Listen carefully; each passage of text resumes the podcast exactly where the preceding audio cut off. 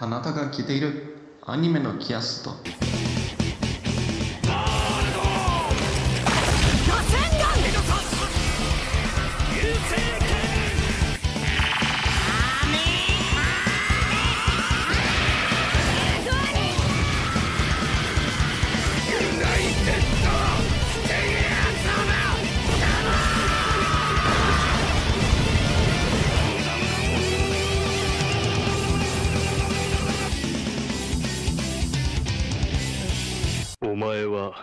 死んでいる。何 Anime no Cast.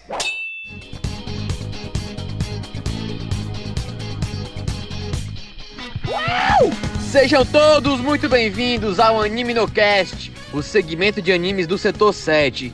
Eu sou Alessio Shounen, escritor de romances yaoi, e para me ajudar nessa empreitada, reuni ninja das vilas ocultas de Fortaleza. E aqui estão eles: Primo, mangaká responsável pelo clássico Iracema Machine Rifles. Fala aí, primo. Modai Jobo. Nazete. Watashi ga kita.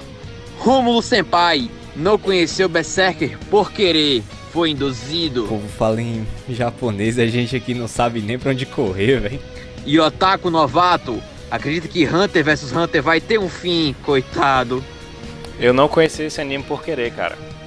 Pois bem, Estamos todos reunidos hoje para falar sobre Boku no Hero, a primeira temporada.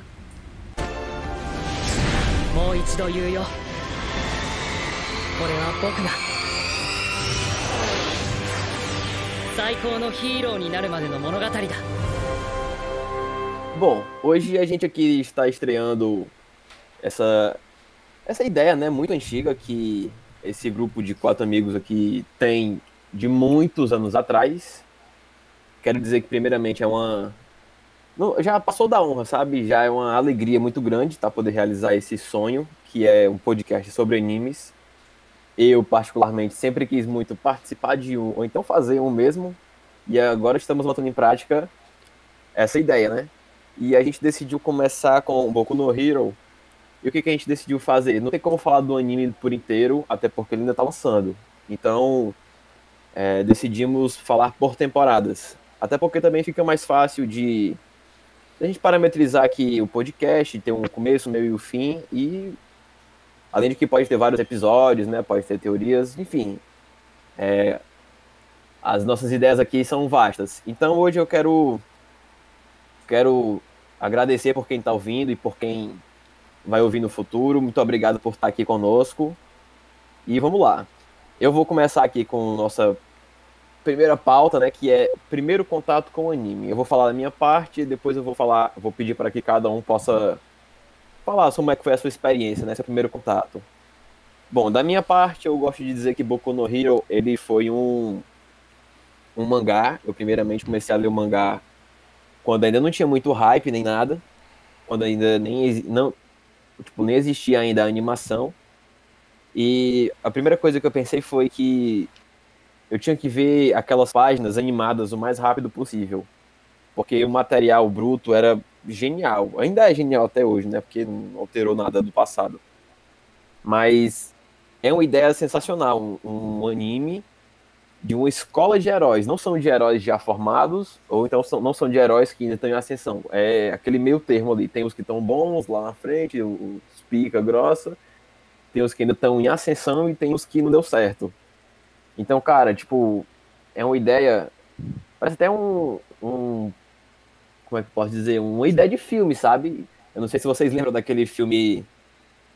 Tipo, uma escola de heróis também, como se fosse uma faculdade, que o moleque tinha o poder da. Ele não tinha poder, É do no fi- final. o filme do Kurt Russell. Que ele é, o, ele, ele é um cara. A família dele é toda fodona família- e ele não é, tem nada. E ele é um bosta, exatamente. Ah. Nossa. É É tipo o filme da minha vida. Aquilo ali é um tão novo. aquilo ali é uma ideia que não ia dar certo em filme, entendeu? Então, na hora que trouxe pra, é, vamos dizer assim, desenhos japoneses, né, pro anime, ficou, cara, ficou sensacional. Então, eu quero saber aí qual foi o primeiro contato do Rômulo, porque o Rômulo ele é uma pessoa muito otaku. Então, eu quero entender. Eu? Justamente. o cara fala em japonês e o Rômulo que é o otaku, né? Vamos, É, o primo chega aqui falando o meu o- TCC inteiro em japonês e o cara vai dizer que eu que sou otaku, velho. Mas é, Roma, como é que foi a sua primeira experiência com Boku no Hero? Cara, eu comecei a ler o mangá também. Na época, acho que foi por causa de uma tirinha que eu vi. Que era mais ou menos ali, se não me engano, o Naruto. É, dando como se fosse o, a bandana dele pro Deco e dizendo que tá passando pra ele o, o. É tipo como se fosse passagem da tocha, sabe? Aí eu vi na hora, eu, eu fiquei assim, mano, que mangá é esse que o pessoal tá falando? É Boku no Hero, Boku no Hero. Aí eu peguei e fui atrás de ler, né? Cara, eu terminei de ler os três primeiros capítulos, eu tava chorando, velho. Pelo amor de Deus, que mangá. Eu, eu tipo, porque na, no mangá em si você não tem o apelo da trilha sonora, né? Você não tem o apelo do. Do, digamos, das vozes É que o também ajudam. Isso, é só o, o visual mesmo, só o desenho. E já naquele momento eu já senti, putz, isso aqui vai ser diferente. Esse mangá é diferente dos outros, velho. Esse mangá aqui vai ser pesado. E pra você, meu querido primo, como é que foi a experiência? Sua primeira experiência, né, no caso. Cara, a experiência ela foi um tanto quanto dividida, porque na época é, Naruto tinha acabado, né? E tinha se falado que o próximo mangá que ia suceder, que ia entrar no lugar, porque a, a Shonen Jump ela sempre tem essa coisa, termina um mangá e outro entra no lugar daquele, que ou é finalizado ou é cancelado. E com o fim de, de Naruto, foi dito que Boku no Hero Academia iria entrar e tudo mais. Isso foi em meados de 2014. Eu fiquei interessado, justamente para saber, poxa, qual vai ser o mangá que vai suceder o que foi Naruto? Porque Naruto foi uma coisa gigantesca é, para Shonen Jump. Eu queria saber o que, que ia tentar, pelo menos alcançar um pouco, ou tentar fazer valer o local do fim de Naruto naquele tempo. Eu li o primeiro episódio, o primeiro capítulo né, de Boku no Hero quando saiu, achei interessante, mas eu não fui muito a fundo. Eu só queria ler para tirar a curiosidade de como é que seria o mangá que queria substituir ele. Mas quando a animação saiu pelo estúdio Bones, que é um estúdio que fez a animação de, por exemplo, como era o Alchemist, que é um dos meus animes favoritos da da vida, eu, opa, ok, aí tem coisa. Eu quero dar uma olhada de como é que vai ser a animação e do mangá que estava sendo super bem falado na época. E, poxa, a primeira season que a gente vai comentar agora o suficiente. Eu terminar de ver aquilo e dizer, pô, isso aqui é bom pra caramba. Isso aqui merece, merece a sua sucessão que o Naruto passou a sua bandana, né, cara? Sensacional. E como é que foi pra você, meu querido novato? Como é que foi a sua experiência? Conte-nos. Cara, na verdade, eu, quando, eu, quando eu, eu já havia falar, né? O Rodrigo tava falando direto isso aí. Eu lembro que uma vez a gente foi fazer alguma coisa. Aí ele falou, cara, esse. Aí ele falou o nome do anime, na- época eu não, não recordava, né? Não peguei muito, né? Eu tava de férias aqui, que ainda tava na, trabalhando com outra profissão aí que eu tinha. Ele falou, não, cara, é um anime muito foda que estreou. Infelizmente só teve 12 capítulos, mas assim que acabou a, a temporada, eles anunciaram a segunda, né? Aí ali em 2017, por aí, eu. Cara, tá todo mundo falando disso, né? Bora ler, tem uma porrada de meme aí que eu não entendo. Quando eu vi a primeira temporada, eu falei, cara. Não tinha mais, é como falou, não tinha mais Naruto. Ah, Dragon Ball Super tava ali, mas a gente já sabia que ia acabar, não era mais aquela mesma coisa. E não tinha outro que fosse bater perto ali do One Piece, né? E quando você assiste, quando você vê ele, ele é como tu falou, ele trabalha com, com a questão dos heróis. Ele tem os valores do, do anime shonen, com- da, da Shonen Jump, aquela coisa de chegar, o altruísmo, mas ele é totalmente diferente, né? O, o- os caminhos que levam até ele chegar lá foi algo que falou, cara, isso é muito bom, cara. Isso aqui é uma coisa que eu não vejo há muito tempo. Eu acho que o, o mais bacana, assim, que acaba que prende, prende bem, assim, é, o telespectador, né, no anime em si, é porque você meio que. Como é que, como é que poderia é, passar isso em palavras? Você se identifica de, de certa forma com os personagens. Sim. Tem, tem um que é mais tímido, tem aquele que é mais explosivo. Ele. Os personagens em si, eles. Algum você consegue é, se identificar, ter algum traço de característica parecida. E, cara, isso aí foi. mu- É uma, pra mim foi uma tacada de mestre, porque você pode chamar mais gente, pode chamar mais atenção e, por exemplo, É, como, como foi o primo com, com o novato, né? Um indicou pro outro. Eu poderia muito bem chegar num amigo meu que não, não assiste, whatever, de anime, indicar. Eu falar assim, cara, tem um personagem lá que ele é parecido contigo por causa disso, tu vai gostar. E realmente, não precisou nem de, de muitos episódios para eu também perceber que esse anime, essa, essa história é fora de série, é chocante, assim, é muito, muito boa, cara. Tipo, o, o, o enredo dela é muito bom, sabe? É porque a, a forma como ela, o Correio ele, ele trabalha é porque assim, né? Sempre no Shonen tem muito aquela do, do arco de desenvolvimento de personagem. Só que quando tu olha, sempre tem alguma coisa que prova que o cara é fodão. Vamos supor, o Naruto. Tu sabe que ele vai ser foda porque ele tem a Kyuubi dentro dele, né? Já é dito no Isso. primeiro episódio. O, o Goku nem tanto, né? No, no Dragon Ball original. Mas quando eles vão pro Z, ele já abre o leque, né? Mas ali não. O Midoriya, é, ele é um... É um, um garoto, todo mundo se identifica, né? Era tipo aquele menino que tá lá na escola e enquanto todo mundo tem a habilidade de jogar bola, de fazer. Tirando o poder, né? Vamos supor, é como se o cara tivesse o cara da oratória, o amigo de todo mundo, o famoso no futebol, do vôlei, do não sei o que. Ele só é basicamente inteligente e só, né? Ele tenta contato com as pessoas e nunca consegue. E o fato dele ser a- como se fosse meio que uma personificação do altruísmo, né? Tudo ele faz em função dos outros, independente que ele se lasque ou não. E, e é massa, né? Como a- o anime fala, ó, se você for bom, se você fizer as coisas corretas, você sempre vai ter a recompensa, né? Ele consegue aproximar mais a galera que tá assistindo, principalmente as crianças, né? É meio que um incentivo bem positivo pra elas. Isso aí é muito foda dele, né? E o que eu acho massa do Boku no Hero é que esse lance, ele quebra um pouco desse estereotipo dos animes shonens. Claro que ele teve muita inspiração, o Correia, ele até fala, tem muita inspiração do que foi Naruto, na, no quesito de desenvolver personagens, sabe, desenvolver personalidade, como ele lida com situações e tudo mais. Mas se você for ver a maioria dos, anim, dos animes shonen, o personagem principal é um personagem principal burro forte. O Midoriya, ele é um personagem inteligente que é muito forte, mas que ainda não tem como usar essa força dele. Então você já quebra um pouco dessa coisa de ah, um personagem que é só idiota, que come muito e não sei o que.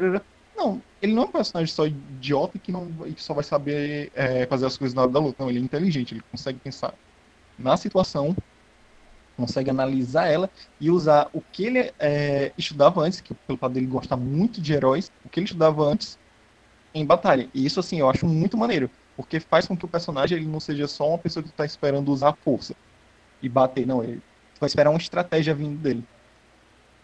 Não seja algo previsível, né? Sim, tipo, sim. ah, vou ficar forte aqui, pronto, É, vou acabar a luta, força. vou Mesmo com essa desbalancear. força, ele ainda usa estratégia. Isso e o que eu acho mais interessante do Correio, no caso, é que, querendo ou não, ele não tá nem aí do que, que o público vai gostar ou não do mangá. Ele vai fazer a escrita do mangá baseado no que ele achar melhor pros personagens. Tanto que muito aconteceu nos últimos dias, já, a gente não vai falar sobre isso, mas ele teve, ele recebeu um certo backlash em relação a algumas decisões que ele tomou no mangá e ele continuou e não quis nem saber, entendeu? Sim, sim, sim. Ele tacou o pau na mesa e falou, eu que mando nessa porra. Exato. Quero nem saber, vai ser da forma que eu quero. Cara, eu acho interessante que. Eu não sei se vocês meio que sentem isso, mas eu senti porque é, há muitos anos atrás eu participei de uma mesa de RPG que era com o tema de heróis.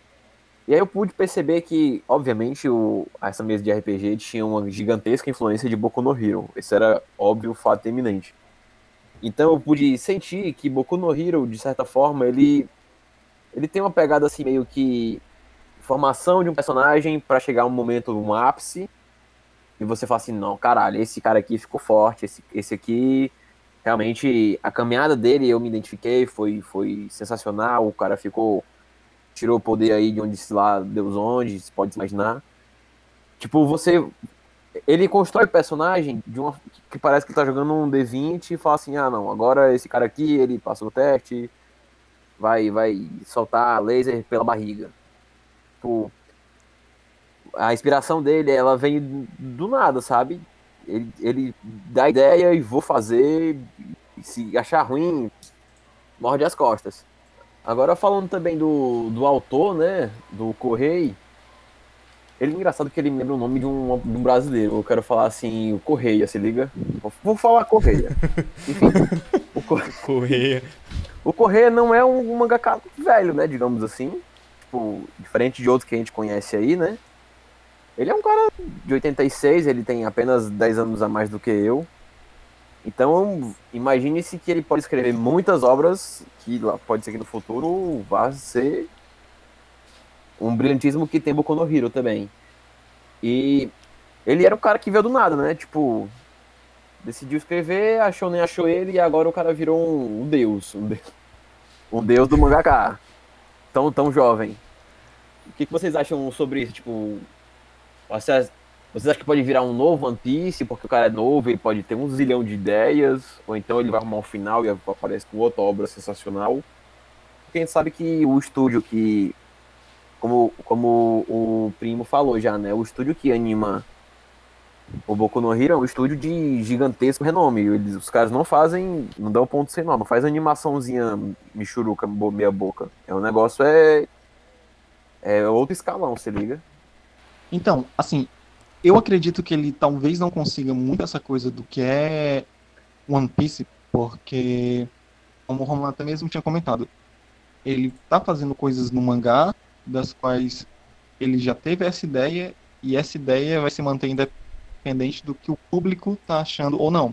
One Piece, querendo ou não, ele tem uma certa ideia, mas ele é moldado com a maioria dos mangás. Por exemplo, Dragon Ball. Em Dragon Ball, o Vegeta, assim que ele invade a Terra junto com o Nappa, ele iria morrer. Mas as pessoas gostaram tanto dele como, como vilão que isso foi é, fazendo com que o próprio Akira alterasse isso no mangá e deixasse ele vivo, transformando ele assim hoje num personagem tá lá sempre ao lado do Goku. Então, como o Correio não tá mudando essas coisas e o One Piece ele é uma coisa que é mais aberta, porque assim, simplesmente One Piece tem aquela coisa, ah, eu posso criar toda uma história numa ilha, acabou esse arco, joga ele para outra ilha, já tem outra história, outro mundo, outra ambientação. O Boku no Hero não, ele continua sempre tendo uma única ambientação. Então, como ele não tem essa coisa de é, de One Piece que ele pode mudar bastante, ou até mesmo de Dragon Ball que eles podem ir para outro planeta e já pode mudar bastante, acredito que ele, que ele vai se manter no que ele tá fazendo, né? Obviamente, o mangá tá com sucesso, não é uma coisa estrondosa como One Piece, que há 20 anos ou mais. Continua nisso. Mas acredito eu que ele vai chegar a, a, a níveis tipo, bem grandes, porque é difícil você ver uma obra da, da, da Shonen Jump tendo uma explosão dessa, sabe? Você vê certos animes tendo uma, uma certa, como eu posso dizer, atenção, é, mas é muito difícil você ver coisas tendo uma atenção tão grande a ponto de gente começar a fazer cosplay, de todo mundo estar tá comentando, de trilha sonora ser algo. É porque é aquela, né, Rodrigo? Uhum. Tipo, a, a, Jump, ela já tomou uma lapada dessa ali nos anos 90, sim, né? Sim. Que foi quando acabou o Dragon Ball. É, ele, o One Piece ainda não tinha começado assim de fato, né? E ela se viu meio que presa ao ao Togashi, né? Então é meio que o contrato que eles fizeram, cara, pelo amor de Deus, salva a gente, né? Então eles meio que ficaram presos. Meio que o Oda dá essa segurança para ela, por enquanto, e o Naruto tava dando, né? Também. Até o Boku no Hero. Tipo assim, eu acho que é como tu tava falando, né? O, o medo de, de acabar, ou de, de ser um negócio assim, ela não vai ter mais tanto, né? Vai, vai se estender, óbvio, porque o, o correio, tipo assim, ele tem contas para pagar, mas não vai ser da mesma forma, né? E querendo, querendo ou não, quando uma obra ela chega a transcender o que era simplesmente a obra original é, em questão de recepção, porque você vê, sei lá, algum mangá mais é, curtinho e tudo mais, que rende seus 20 e poucos episódios, até uns 30 e pouco, você vê que não tem muita coisa alterada, porque, sabe, é, é uma coisa bem mais fechadinha. Uh, ele tá tendo uma boa recepção e tudo mais, mas quando isso transcende até o que o, o próprio autor achou que ia conseguir, como é o caso de One Piece, One Piece, o, o próprio Oda, ele falou, não, minha ideia original era que One Piece durasse 5 anos, e já tem mais de 20, saca? E naquele tempo, quando mesmo falou que da, da parte da crise, né, da, da Shonen Jump, naquele tempo era Dragon Ball e Slandunk, eram as duas coisas mais gigantes da Jump naquele momento. Obviamente, ainda tinha outras é, obras grandes, como Hakusho, Sensei, outras coisas. E se viu um buraco muito grande quando Slandunk acabou, Dragon Ball acabou, e ainda não tinha saído One Piece. One Piece, obviamente, saiu um pouco depois, mas não tinha como saber a imensidão que... e a proporção né, que ele ia tomar. Então, alcançar, né? Pois é, o próprio Togashi, ele foi desse jeito. Ó, cara, eu só aceito fazer uma obra aqui se eu tiver a total liberdade de eu poder começar ela, para ela quando eu quiser e voltar quando eu quiser. E isso tá no contrato dele para Hunter x Hunter. Por isso que demora tanto. Se ele falar, eu quero passar três anos sem fazer nada do Hunter x Hunter, mas meu local aí na Jump vai continuar, ele vai continuar, porque é esse o contrato que tá com ele. Então, assim, a, a Jump ultimamente, ela tá naquela coisa, ela tá atrás de um próximo One Piece dela, ou então pelo menos de alguma coisa que a mantenha quando o One Piece acabar, mas que venha pelo menos chegar um pouquinho próximo do que é. E a gente vê essas coisas chegando, sabe? A gente vê é, Naruto chegando, tipo, tendo uma grande popularidade. A gente vê o, o Kimetsu no Yaiba, Yaiba no caso, é, que teve uma popularidade absurda, que é da Jump. A gente também tá vendo o Boku no Hero, mas assim, eles estão com aquela coisa. Vão ter pelo menos o maior número de mangás conhecidos para fazer com que pelo menos a gente se mantenha depois que o nosso monstro for embora. Isso exatamente é que o como a própria estrutura da Jump foi muito solidificada nos últimos anos em cima desses grandes, até por conta da sensação de que vai chegar um fim esse reinado de mangás gigantes, a própria Jump tem modificado a própria o próprio editorial dela. Por exemplo, você tem mangás que, como o Rodrigo falou, Kimetsu no Yaiba, que já tá, acabou, entendeu? Você já tá tendo uma mudança na forma de pensar deles para séries mais é, compactas e que levem mais multidões a querer consumir a curto prazo, entendeu? E que dê chance para outros mangás virem no local até eles verem assim, ah, pô, vamos terminar essa obra, continua entre essa daqui, vamos terminar essa, entre essa daqui. E foi o caso do, do Boku no Hero, né? O Correio, quando ele teve a oportunidade, Isso. obviamente, ele já tinha feito outras obras que sempre foram no, no estilo shonen mesmo. Uma também foi o, uma chamada só Boku no Hero, que foi um one shot que ele fez. Que o Deco, ele é. Vamos dar aqui entre aspas, né? Que parece com o Deco. É uma mistura do Deco com o Hitoshi, aquele que. que controla a, galera com fala e tudo mais, beleza. É uma mistura daqueles dois. E é um assalariado e tudo mais que quer ser um herói. Então, assim, foi tipo como se fosse o Romance Down para One Piece, que é um one shot, tem, os, tem praticamente os mesmos personagens, mas em situações diferentes. Aí isso fez um, um certo sucesso. O outro manga dele também, Shonen, fez um, um, relativo sucesso, principalmente por causa do traço do Correio, que é muito chamativo, sabe? Ele é muito expressivo e tudo mais. E é difícil você ver é, animes com um traço muito único, muito autêntico. Então, Boku no Hero chegou de uma forma que. Talvez ele, ele estivesse no, no momento certo, sabe? Ele, ele chegou com uma ausência é, de um mangá muito conhecido, que é Naruto, tomando o lugar dele, então isso já chamou a atenção das pessoas. Ele fala sobre uma coisa de heróis, que é algo que tá em, tava em ascensão, sabe? Filmes da Marvel, essas coisas estavam explodindo no cinema. Então, um anime sobre heróis e ainda mais com toda a parte do carisma dos personagens, o traço dele que é muito bom. Eu acho que o Correio ele teve muito a sorte do, de fazer a obra certa no momento certo. Pois é, Isso. né? Porque tu imagina aí, é, é assim, a gente tá levando em consideração só a saída do Naruto, né? Mas imagina se esse mangá sair ali em 2007, 2008, que você tem Naruto, você tem o Bleach, né? Sim, sim. Não, não tava perto de acabar, mas ainda tinha, ou seja, tem embora ele fosse também, bom, tinha concorrência muito é, grande. Pois é, embora ele fosse bom, ele ia concorrer com outras coisas, né? Quando a gente analisa aí, né, pode deixar aquele jabá dos outros podcasts setor 7, né, de jogos, é, tem muito essa questão da janela de lançamento de um jogo, né? Eu vou lançar ali perto de um, vou lançar perto de outro, aquele público vai... Tipo assim, é difícil você ter um, um grande lançamento em setembro e outubro, porque a gente sabe que tem FIFA, tem PES, tem Call of Duty, né? Sim. Então essa, esses monstros aí acabam comendo todo o mercado, né? E é como o Rodrigo falou, o Correio é, é tipo assim, cara, é o alinhou as estrelas, foi lá e fez, né? Não é Fora nem também merecendo a obra, não, dele, mas é né? é porque ele deu muita sorte também é. nesse, nesse timing. Pois é. Isso.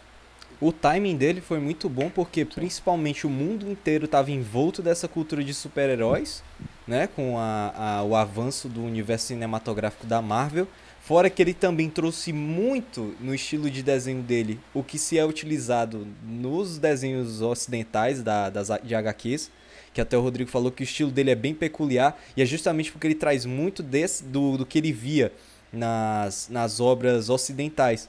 Então isso já deu um charme a mais e um, um, um, um é, tipo um, um elemento surpresa para a arte dele, né?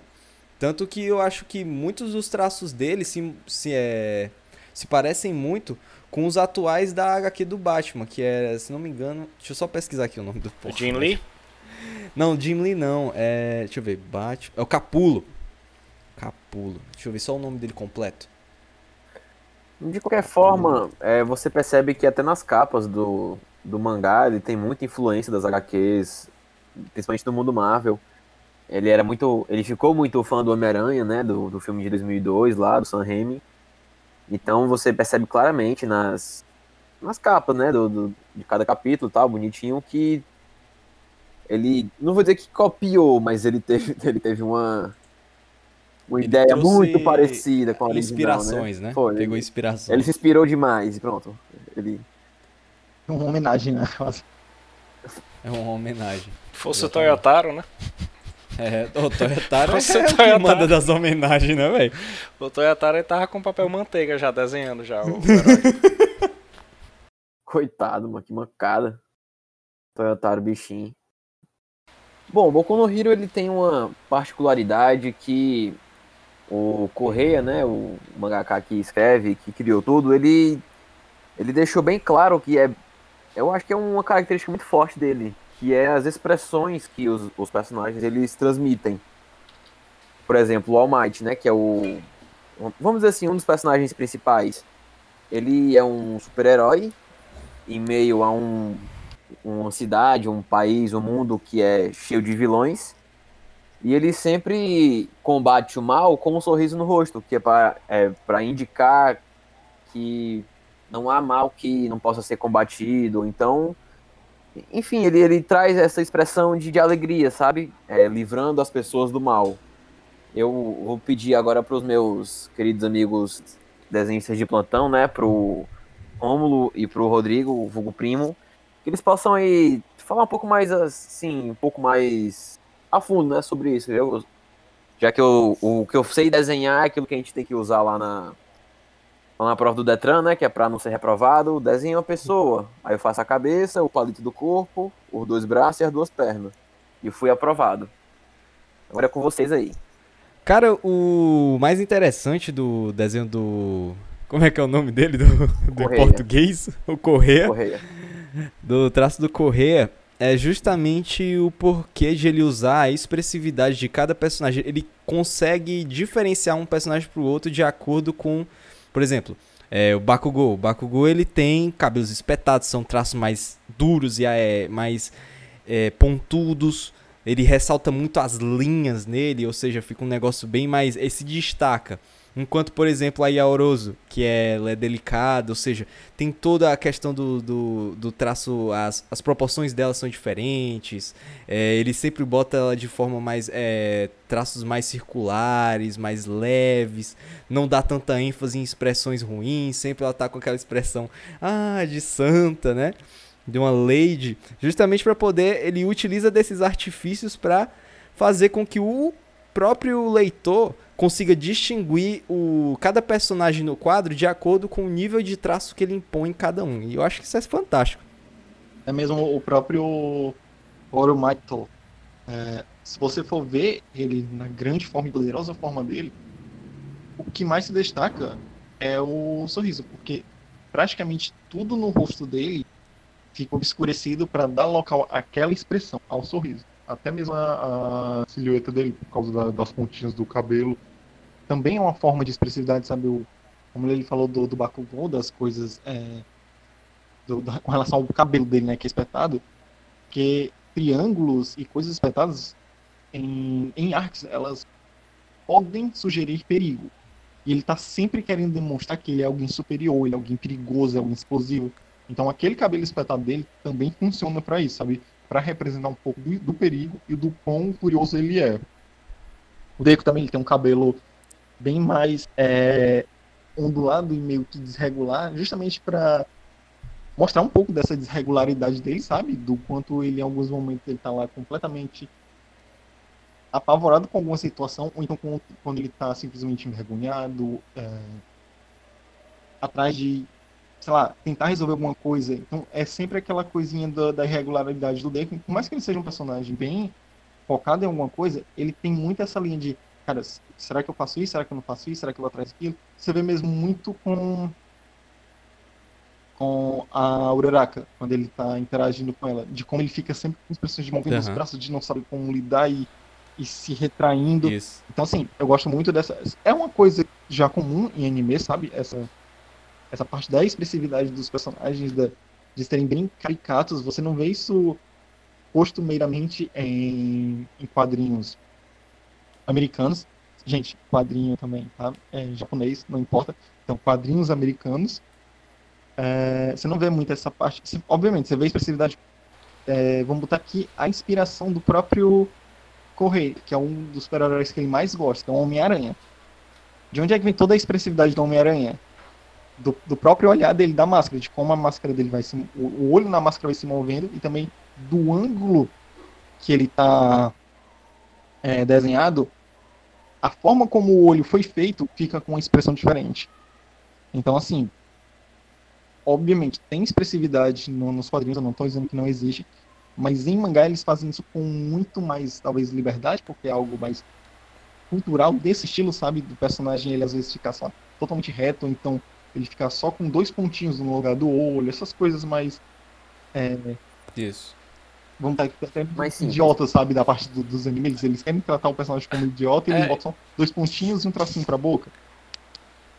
Pois é, e isso aí é, como é que se diz, é, essa questão da, da regra, né, é igual você vê, é geralmente era americano, ou então até a face normal, é o que o Rodrigo falou, tava falando do triângulo, né, é geralmente quadrado, né, pra dar segurança, né, porque tá tudo fechado e imersivo. E a gente pega o All Might porque ele se destaca justamente por isso, né, é uma expressão de alegria que consegue confortar as pessoas, né, do, do mundo que ele salva, e o sorriso dele consegue amedrontar os vilões, né, que é um, um paralelo totalmente diferente. Porque toda vez que tu vê um anime ou qualquer outro tipo de mídia, é sempre o personagem faz aquela cara de raiva, né? O Luffy quando tá puto, opa, o pau vai comer. Quando o Goku tá puto, o pau vai comer. O Naruto, a mesma coisa. Mas nesse não. O vilão, o, o, o herói principal, ele nunca tá, ele nunca mostra uma expressão que ele tá tipo triste, abatido ou com raiva. Ele sempre mostra que se ele estiver feliz, se ele estiver OK, ele consegue destruir tudo, né? Ele consegue amedrontar. Isso que é um dos mais impressionantes, né? E dos outros personagens também. Cada um tem um estilo diferente, porque cada pessoa tem um estilo diferente, né? Tem gente que, vamos supor, tu olha pro Romulo tu começa a rir. É normal. É, The é, fuck, por que, mano? é porque eu escolhi, tava aqui. Ah, tem outros que são mais retraídas, né? Então você olha pra pessoa e, tipo assim, se você vai ler um, um pedaço de papel ali na sua frente, né?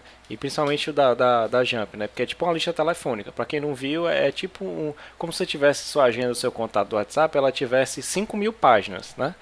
Aí, e você vai ver ali, e tipo assim, todo mundo igual, não tem nem graça. Tipo, sei lá, um Thundercats da vida, né? Que era todo mundo igual, todo mundo quadradão, fortão, né? Você nunca tinha empatia com quem tava vendo. Um He-Man que corria, todo mundo era igual, o mesmo shape, né? É, então o Correio ele consegue fazer isso e consegue dar uma vida pro Boku no Hero que se destaca não só nos personagens, mas como o Rodrigo falou lá no início, né? Ele consegue se destacar nas artes japonesas ao mesmo tempo. É porque deve Cara, ser o- muito merda. Tu, imagina tu pegar uma listel. Eu não sei. Não sei nem se as pessoas ainda sabem o que é uma listel, né? Mas se você já conhece uma listel, você sabe o quão é uma bosta passar o- aquele papel amarelo pra você procurar um número de qualquer coisa que seja na cidade. Tipo, ah, eu preciso de um encanador que se chame, sei lá, Mario. Mario. Aí, aí eu vou lá nos encanadores, a página lá, encanadores, e procuro o primeiro que aparecer com o nome Mario. Então deve ser muito chato mesmo tu receber uma, uma revista mensal e que tu vai ter lá várias histórias dentro dessa revista gigantesca, diga-se de passagem, e que não que vai ser aquele negócio se fosse para ler um, nego, um desenho que não tem expressão, é melhor comprar um paradidático mesmo, ler só o que tá escrito e imagina como é que vai ser, né? Então eu acho, eu acho muito interessante que ele, como, como foi passado, é, a ideia que ele traz na sua, no seu desenho é de ser bem expressivo. Não é aquele negócio faz uma cara, ah, você é um panaca. Aí vem o outro aqui, não, você que é um feio. E aí, tipo, não tem uma expressão de raiva, não tem uma expressão de desgosto, de. de, de, ra- é, de como é que pode dizer? De ver que os caras vão partir pra porrada, essas paradas assim, se liga? E um, um negócio que é interessante é que, voltando um pouco ali na parte do All Might, é justamente é, a diferença também do próprio desenho do All Might para os outros. Ele, sempre, ele tem uma colorização mais baseada nos heróis norte-americanos, justamente para ressaltar porque o All Might, querendo ou não, ele vai, tem uma época durante a ida dele aos Estados Unidos, e isso meio que mostra a diferenciação entre ele e os outros, ou seja, ele é um herói diferente, ele é um cara diferente, é um personagem à parte, né? E também uma coisa, agora eu queria falar com o Rodrigo em relação, cara, a uma crítica que eu tenho em relação ao Correio, que é as, as, as lutas. Em si no anime é maravilhoso, o, o Bones, o, o estúdio Bones faz uma- um trabalho magnífico, mas no mangá, cara, tem algumas cenas ali de luta que é quase inteligível.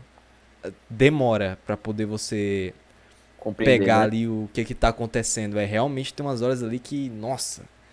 Não sei se o Rodrigo já passou, já passou por isso, de estar lendo aqui o mangá e ter que voltar as páginas para, peraí, deixa eu ver se eu entendi o que que aconteceu Sim, aqui. pra- tipo assim, ele, ele é um bom desenhista, mas tem alguns momentos que ele não sabe fazer o flow, sabe, de uma cena pra outra, que é o que eu acho genial no, no Akira. Ele consegue fazer um quadro muito expressivo, limpo, mas ele consegue dar dinamismo de um quadro para outro. De você o próprio Oda também, ele é, ele é incrível nisso, de você conseguir uma coisa Exato. e você sabe Verdade. exatamente como aquela cena vai ter movimento para outra. Algumas vezes o Correio ele peca um pouco nisso, de ele fazer algo e você não saber para onde está indo aquela cena, sabe? Você tem um movimento aqui que você- olha e diz, espera, que foi isso aqui né, que aconteceu? É porque é, é difícil chegar no nível dos dois, né? Porque o, o- Não é nem que é inalcançável, mas o Akira e o Oda, né? Porque eu tô lendo One Piece agora, eu fui forçado por esses seres humanos.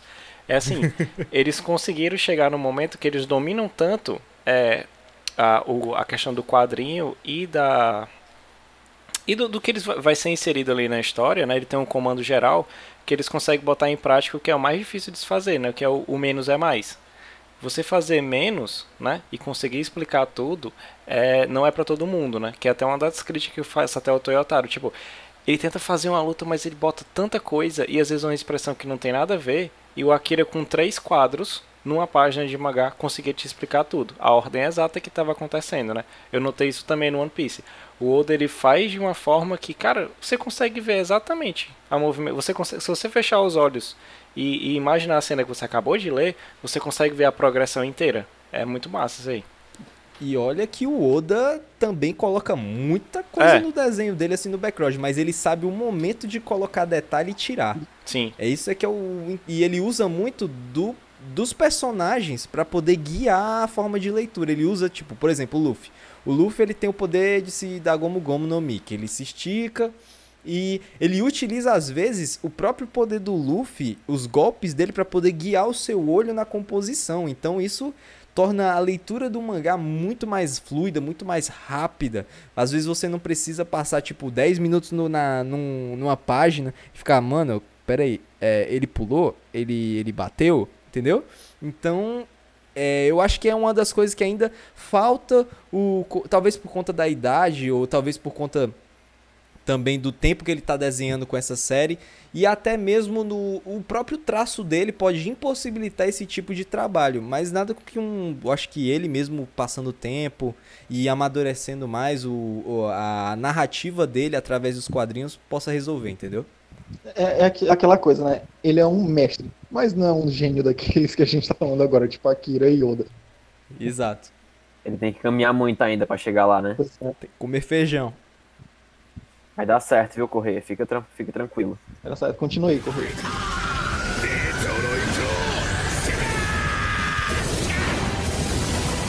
Bom, já deu pra ver que quando a gente fala sobre animes barra mangás, deu pra perceber que todo mundo aqui se empolga, né? Mas a gente vai tentar agora foi, foi muito bom sobre o, o, o traço, o estilo de desenho, mas a gente vai tentar voltar um pouco o que a gente tem que falar aqui, né? Que é basicamente é sobre o anime. Então agora a gente vai entrar num tópico da história. Eu queria já deixar de antemão que pra quem não, nunca assistiu ou nunca leu, é, saiba que daqui pra frente vai ter spoiler. Então é, agora você está pondo a sua, seu, a sua expectativa, a sua vontade de ler ou de assistir em risco. Então a gente vai falar agora sobre a história abertamente. Então é isso aí, tá avisado, tá bom?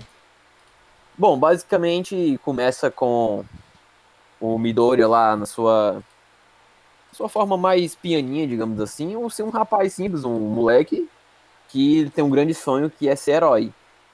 Só que ele não tem nenhuma individualidade, ele não tem nenhum poder. E ele veio de, de uma família que também não é. não tem nenhum super-herói, não tem traço de super-herói. E ele também não, não é daqueles moleques que ah, nasci com a individualidade do, do, do caralho. Pois é, porque Entendeu? assim, no mundo de Boku no Hero, é, um, é o nosso mundo mesmo, é, é a Terra, o planeta não é um mundo fictício criado, mas é como se a partir de determinado momento a população começasse a criar individualidades, que individualidades são poderes únicos delas. E assim, obviamente, algumas dessas individualidades, elas transcendem um pouco, tipo, elas vêm de membros da família mais antigos e tudo mais, mas ainda assim é algo que começou a surgir e é segundo o que o próprio Deco fala. No começo da do, do mangá e da animação, né? Ele fala que, se não me engano, 80% da população Isso. do planeta Terra já tem isso. É. Então é algo que com o tempo, né, foi surgindo. É, é, é bacana porque assim, é, ele, ele faz. Que é o que eu vejo que é muito difícil das pessoas fazerem, né? Quando a gente está analisando uma obra, geralmente, que é a minha parte, né? Como eu estudo literatura, essas coisas, é, é muito raro quando você vê um autor que ele consegue sintetizar tudo que vai. todo o universo, consegue estabelecer todo o universo em poucas palavras, né? Como o Rodrigo estava falando, né? O, a obra do, do Boku no Hero, né? não é que ela seja póstuma, né? Não é que o Deku morreu e tal, tal, tal. Tipo assim, é como se fosse um diário, né? Ele conta tudo aquilo que levou da jornada dele até para chegar ne- nesse momento de ser o maior herói do mundo, né? Só que ele começa de uma forma legal que ele estabelece o, o universo, né? Ou seja, é como se eu gosto muito dessa de uma explicação que eu vi que foi do urso, né? Que é do final do VideoQuest, que era assim, é como se você, como se fosse o mundo dos X-Men todo mundo tem um- um- uma habilidade, todo mundo tem uma coisa, né? Pode usar pra fazer algo específico. O, o Romulo falou isso no Macho, né? Tipo assim, o cara vai cozinhar pão, ele não vai botar o negócio no gás. Ele, tipo assim, ele sai fogo da mão dele, tá ligado? Ele consegue cozinhar o pão. E a forma como ele estabelece esse, esse universo é massa por causa disso, né? E como o Rodrigo falou, é quase 80% da população. É meio que um- uma linha de evolução genética. E o, o seu personagem tá naqueles 20%, né? Que é, que é o mais interessante. Ele tá naqueles 20, mas ele ido- idolatra de uma forma absurda. Até o momento que, que ele estabelece, não, essas individualidades são legais, às vezes as crianças, tipo, como se fosse a puberdade, né? A criança chega lá, tu tá aqui Isso. na escola, aí do nada o teu amigo tá crescendo aquele bigodinho de trocador, ele tá começando a se achar o, o ser humano de 35 anos, tá ligado? Caramba, eu sou muito velho, né? Aí o outro começa a cair o cabelo, né? Já começa a ficar ralo. Aí vai- todo mundo vai criando aquela expectativa. Todo mundo já teve essa expectativa na escola, né? Tipo, poxa, né? O cara tá, tá ficando maior, tá ficando com a voz grossa, né? E, e você nunca tá ali, né? Você tá sempre esperando. Poxa, vai chegar a minha hora. É, é só esperar e tal. Aí quando o Deco leva no médico, é tipo assim, limpa e seco, uma lapada na cara. Olha, minha senhora, seu filho aí tá fadado a ser um bosta, tá ligado? Isso- Caraca. e, e é limpo e seco. É massa com- como ele consegue passar isso. Porque é literalmente isso, né? Tipo assim, geralmente o médico fala com a Mas ele criança, né? Traumatizado. Não, é não, traumatizou. É tudo que o médico não pode fazer. traumatiza, velho. Mano, no, que, no que o médico fala, né, a expressão que o Deco fica é a que ele mantém. O médico falou, ele fica. É, é até em casa, né, não importa mais. É no que trauma ele Não, fica e ali. Ele. Ele não tá nem aí, mano. Ele dessa lenhada, viu, médico, velho? Caraca. Médico sem alma e sem coração, velho. Parece o homem macaco. Talvez a individualidade dele seja essa, né? Ele é um homem macaco. Veio! Aí quando eles saíram, ele apertou lá, o, botou na playlist do Spotify Ai. dele e começou a tocar um macaco. Quem sabe ele pode ser o maior vilão do Deco, né, cara? Quem é chegará? Quem é mãozinha? É. É muita maldade, ó, mano. Não, mas é sério, a expressão mesmo que o Deco passa, velho, até quando ele chega em casa, né, que a mãe dele vai lá e. Meu filho, você tá bem? Ele tá vendo um vídeo do All Might lá.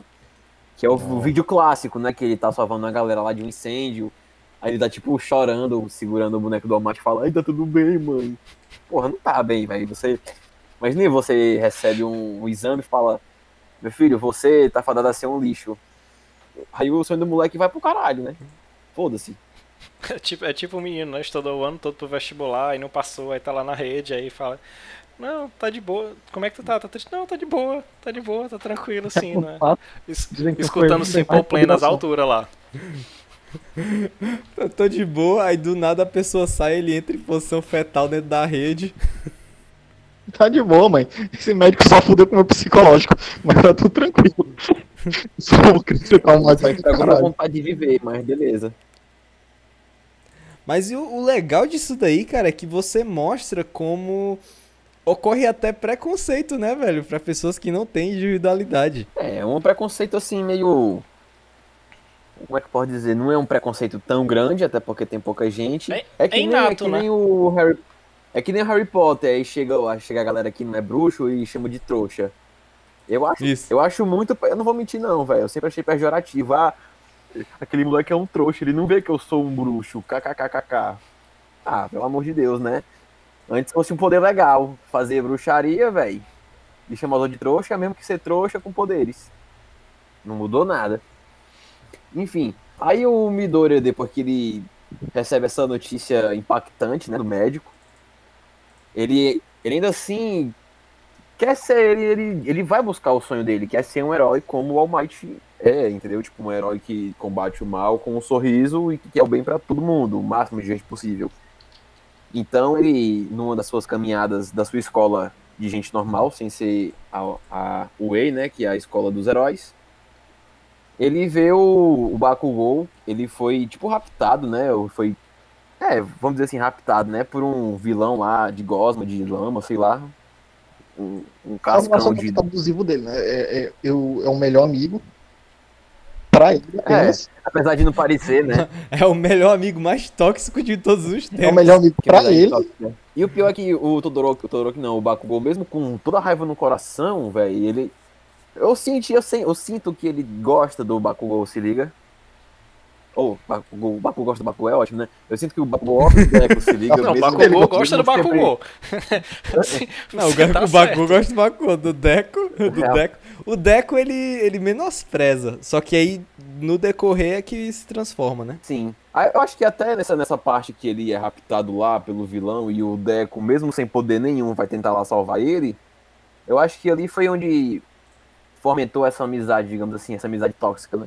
É, é, Que era tóxica unilateral. Isso, é, o, é o que é o, é o desenvolver, né? Como assim, tem 12 episódios, né? A, a gente vai até dividir isso aqui, né? Essa primeira metade dele é massa porque ele estabelece isso, né? Tipo, poxa, o Deco, pra quem viu One Punch Man, ele é tipo o Moomin Rider, né? Ele quer ser aquele herói que não tem poder nenhum.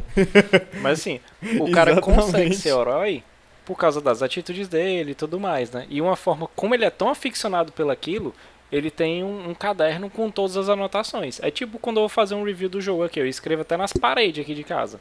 Que eu boto todas as informações, isso, momento tal, momento aquilo, ah, ele faz isso, a fraqueza dele é aquele. Tipo assim, ele coloca somente as pessoas que ele admira, né?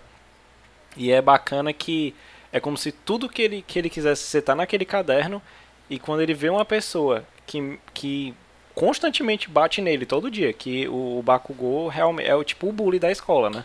Faz o bully com o Deco, ele joga aquilo no chão, não quer nem saber se vai se vai ter, ele vai conseguir pegar ou não pra salvar o cara, né? E todos os heróis ficam assim, ô, que é isso, moleque? Mas nenhum herói tem coragem de chegar até lá, tá ligado? É isso que, que, dá, que deu o estalo. É diferente de outro anime, porque você sabe que o cara é fodão. Não, ele não, ele foi, chapa. Ele poderia ter morrido ali mesmo, né?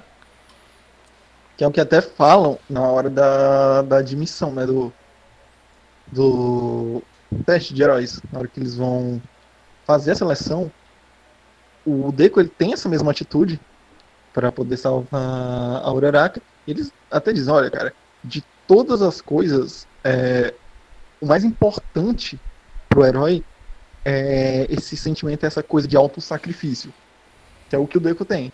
E, e eu acho que é, uma das cenas mais é, emocionantes assim dessa, dessa etapa aí da vida dele que ele tá no teste da UA é justamente quando ele recebe o, meio que o telegrama né, do All Might e o All Might fala justamente é, o que tu falou, que é tipo não adianta você ser herói e fazer e derrotar inimigos, porque se você não tá fazendo o principal, que é proteger, né? E, cara, é uma cena que você fica, caraca, chega, chega desce seco assim, porque você tá querendo vontade de chorar e você fica descendo seco na garganta. Sim. E a gente não explicou como ele ganhou o poder, né? Porque é, o poder do All Might, é, se é que alguém não sabe ainda até hoje, né? É o One for All. É, vamos dizer assim que é uma ajuda, uma ajuda não, vai, uma, uma melhora dos músculos, de, das percepções, dos sentidos no geral. Que basicamente, vamos, vamos, vamos encurtar, né? Ele fica forte pra caralho. É, é- é como se fosse a personificação daquela fala do, do Um por Todos, né? Dos, dos mosqueteiros, né? Tipo assim, é como se Uhum. ele tivesse o, o grupo de amigos, no caso a cidade, né? E chapa, ele consegue elevar o ápice de toda a capacidade dele, né? Humana. Ele consegue correr muito, ele consegue pular muito, ter força pra tudo, né? Ele, como é como é o nome daquele filme que é a da, da Scarlett Johansson, que ela é 100% do cérebro liberado? É a Lucy. É, Pronto, Lúcia. ele, ele vira a Lucy do anime. É a Viúva Negra. Viúva Negra. Não, mas ele vi... basicamente ele, ele enfim, ele fica, ele libera 100% do, do seu poder muscular, mental, físico, o que for, psicológico também. Só que esse poder, ele é um poder, não vou dizer hereditário, né, mas é um poder seletivo, né? É, o All Might, ele teve um, um mestre, um sensei, um Shifu, um mestre Splinter dele, que passou o poder para ele, e e o All Might acabou que vira o mestre do Deco, né? Ele percebe que o Deco. Ele, o Deco tem uma conversa íntima com ele, né? Ai, All Might Sensei, não tenho poderes, oh my god. Então o, o, o One for All é passado, né? Através do, do cabelo do, do All Might. Ele manda o Deco comer o cabelo e fala assim: meu filho, ó, quer ficar forte? Tá aqui, ó, vitamina de cabelau. Basicamente é tá isso. aqui a É, e é massa Toma- porque, tipo assim, né?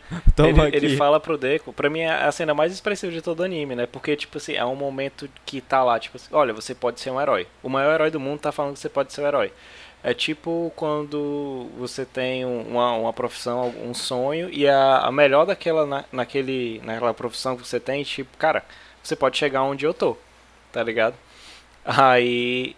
E o All Might fala isso e tipo, não, você pode ser, eu vou passar meu, meu poder, né? Você precisa comer uma parte do meu corpo. Aí, tipo assim, quebra tudo aquele clima. Aí fica, como assim, cara?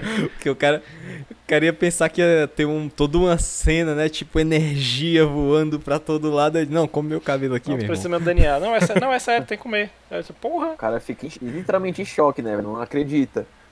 Tanto que a expressão que ele demonstra lá é tipo, mano, que, velho? O que, que você tá dizendo, seu velho? Entendeu? É, é, é chocante até pra quem não esperava, né? Ou seja, todas as pessoas que leram e assistiram.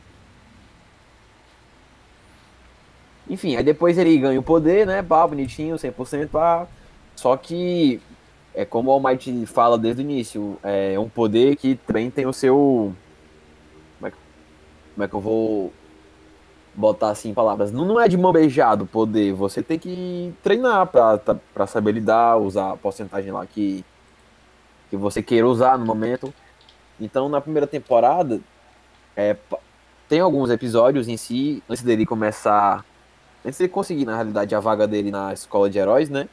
Ele vai treinar com o All Might, né? Uhum. E são treinos, assim, pesados, mesmo assim, de, de quem quer virar um bodybuilder, assim, daqueles... Rapaz, Vem, monstro, se liga, ficar gigante. Vem, monstro! Vem, monstro! Então o cara começa a correr na praia com carregando pneu de, de trator, começa a jogar entulho, as paradas. Tipo um moleque que é do, do tamanho de um graveto, se liga, de uma árvore. Sim, não, e o que eu achei mais massa da. Da.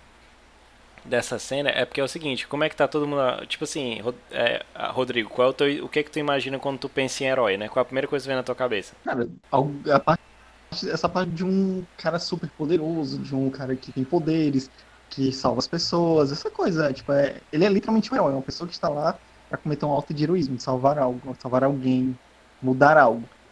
Pois é, e, e o que é massa é que o primeiro ato de herói que, que o All Might ensina o Deco é, cara, vai limpar a praia. E tu, tu parece que, tipo assim, é uma coisa besta, né? Mas quando você, quando você para pra ver aquela cena de... É, é, realmente, né, cara? Às vezes a gente pensa tanto tempo tá salvando o outro, mas isso aqui também é interessante, né? Você... Você não tá ajudando só, você tá ajudando as pessoas indiretamente, né? Você tá limpando aquele ecossistema, Que é- você tá fazendo com que crianças possam se divertir, né? É algo que eu achei muito foda isso aí. É aquele negócio, o ato de heroísmo. o- isso, o ato de heroísmo não precisa ser grandioso, precisa só ter impacto. Caralho, ele fala de novo pra me escrever aqui no braço. ajudar as pessoas, né?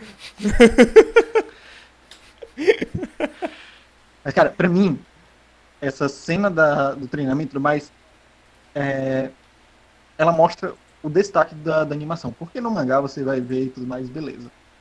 Mas aí é que entra a animação, cara. Porque a trilha sonora que toca a Hero A, se não me engano, é essa trilha sonora que toca. Cara, que trilha sonora de treinamento maravilhosa, velho. Sim. Nossa, mano. Tu é louco. Outra coisa que tem que se falar, velho. A trilha sonora de Boku no Hero. Nossa, mãe, bicho. Ó, cara, e Run se tornou uma das melhores OSTs de anime já feitas. É, mano, sem palavras, velho. É sensacional, cara. Sensacional. E o Seiran é tipo, é como se fosse o, o hino de Boku no Hero, né, mano? E o Sim, sim, Seiran. sim. E, e- e é bacana porque, assim, né, é, a gente esqueceu de falar, né, é, o Deco, né, pra, pra se tornar o herói tem etapas, é como a Alessio falou lá no início, né, tem a academia de heróis e tudo tal, né, e pra você ser aceito na academia existem formas de teste, né, não é só você ser um cara fodão, fortão, que você vai passar, né, você precisa de um teste também escrito, como se fosse um Enem da vida, tá ligado? Então ele presta esse negócio e a partir daí você é apto para a segunda parte, né? Como se fosse um concurso, né? Aí tem gente É, que é faz ou na escola. ó, eu vou entrar aqui na academia de heróis por- devido ao meu histórico atlético, então eu vou lá É. e tenho capacidade. Não, não é isso. Aí alguém espirra do lado dele e ele morre, né? Tipo assim, não É. pode acontecer um negócio desse. Pode pegar de tudo. Caraca, cara. E a pessoa, Que, que real que você disse. e a pessoa também pode estar sendo burra, né? E só falar merda e não entender nada. Então, tem que estar pra, pra ser um herói, a pessoa não pode ser um desequilibrado de um lado e só sair, prestar em outro, não. Ela tem Tem que, tem que fazer valer o. a- vamos dizer assim. É porque no mundo de Boku no Hero a palavra herói é uma palavra muito forte. Ela carrega um peso muito grande. Então o herói é aquela pessoa que, além de salvar os meros mortais que não têm poder, ele tem que ser uma pessoa de imponência, ele tem que ser uma pessoa de respeito, de carisma. Sim, tô falando. Então não vai ser. Isso, Não vai ser qualquer bosta que com poder vai passar, vai virar um herói. pois é, isso, isso que tu puxou da- do, do fato de herói ter um peso, né, em Boku no Hero, isso, obviamente, não é da primeira temporada, mas inspira um certo vilão de outra temporada a destruir heróis justamente porque eles não estão fazendo valer a pena a palavra herói, sabe? Eles estão usando isso como uma forma de se promover, de ganhar status e não sendo herói por ser herói. São heróis fakes. Sim, sim. É aquele negócio, é o, o herói se tornou não, não é mais uma figura que ajuda de ação, é uma figura de Sim, status sim. só. Pra alguns, pra alguns virou isso. Sim. É, é porque assim, né, pra, pra levar de uma, de uma parte essa questão de heróis, né? É, outra referência que eu, que eu li que eu acho massa.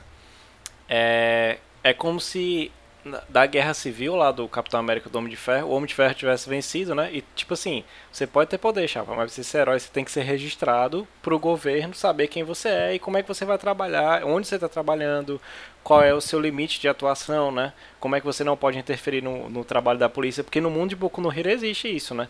Vamos supor, aquela, aquele 20% vagabundo, né? É, e o outro 80% anjo, a galera, eles trabalham com outras coisas, né? Eles são policiais, eles tra... Tipo assim, o herói ele não interfere no trabalho da polícia, né? e tudo mais, outras coisas, né? Isso. Né? É diferente do mundo real, né? Onde você tem pessoas que atrapalham o trabalho da polícia. Mas lá não. Lá você tem, tem esse, esse, esse é bem, é bem distinto, né? No momento que a polícia não consegue mais, eles chamam um determinado herói com determinada habilidade. E, e essa parada é, é bem massa, né? Porque assim, é, você tanto distingue o cara para o cara ser o herói e tem a distinção daquilo que vai ser vilão também, né? O vilão ele não só ameaça, sei lá, ele pode ser, usar a individualidade dele para roubar uma carteira, quanto para fazer diversos outros atos, né?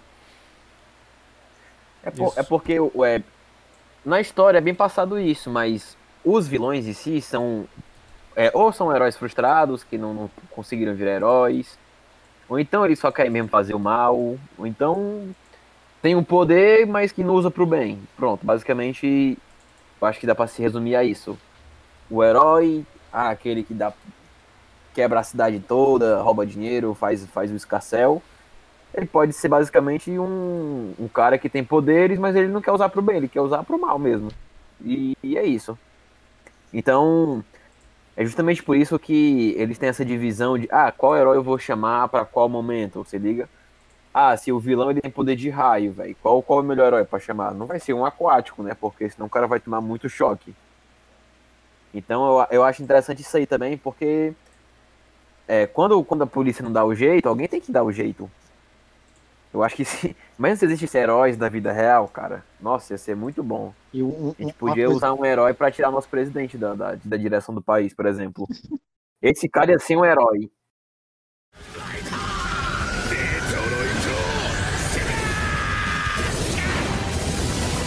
Voltando aqui pra história, depois que o Deco ele treina bastante, né, com o All Might, ele, ele consegue, não vou dizer assim aprender, mas ele consegue controlar um pouquinho de nada, uma porcentagem mínima, tipo, não mais do que 5% do seu poder, que foi basicamente o que ele precisou usar nos testes, se ele ia ser aceito ou não na escola, né, na, na escola de heróis lá na Way. Então, das cenas do teste pra frente, você percebe o quanto esse anime tem um potencial gigantesco na hora das animações de lutas. Porque naquele, naquele comecinho ali, quando vai enfrentar os robôs, cara, já achei fenomenal, se liga. Você vê lá toda a molecada lá usando os seus poderes à torta e à direita e não sabe, não sabendo controlar e atirando pra todo que é canto.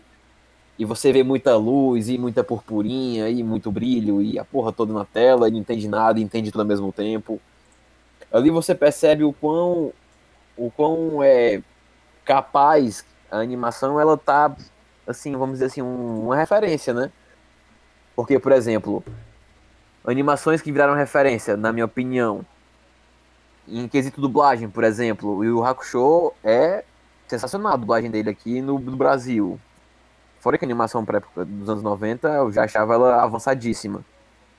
Então, hoje em dia, eu gosto de dizer que a animação de Boku no Hero, ela virou uma tendência. Ela virou um padrão, entendeu?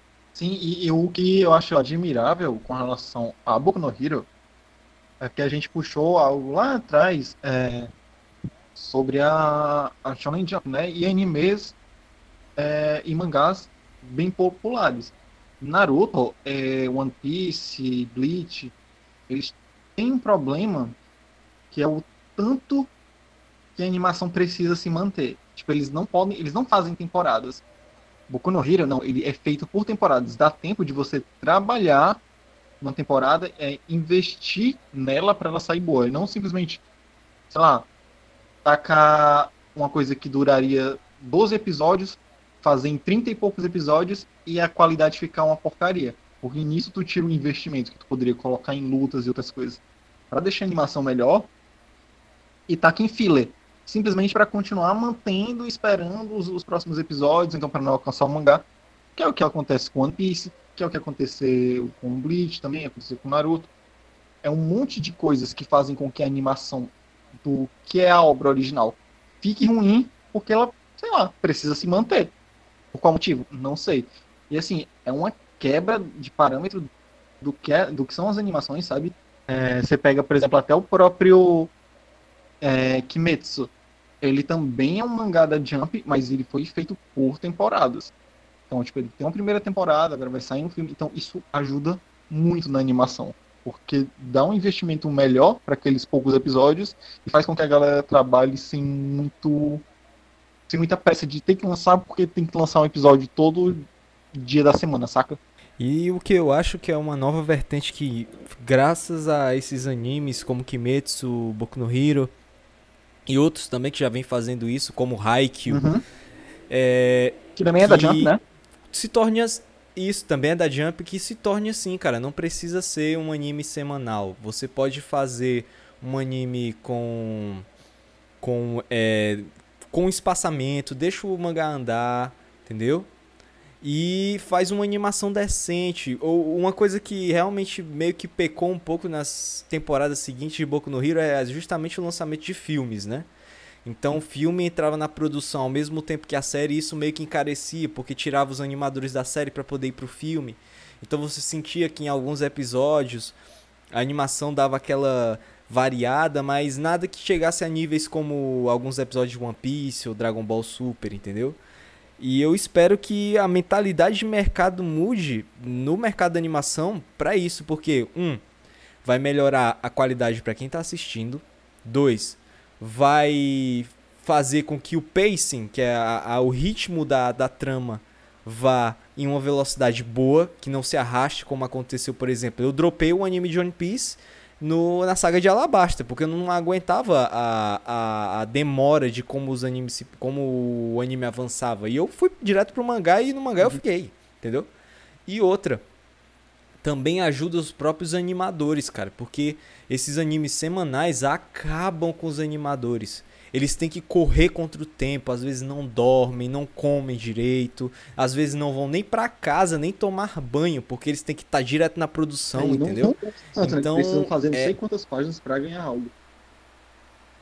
Exato, porque a, o salário deles não é baseado em episódio, é baseado por frame desenhado. Eita.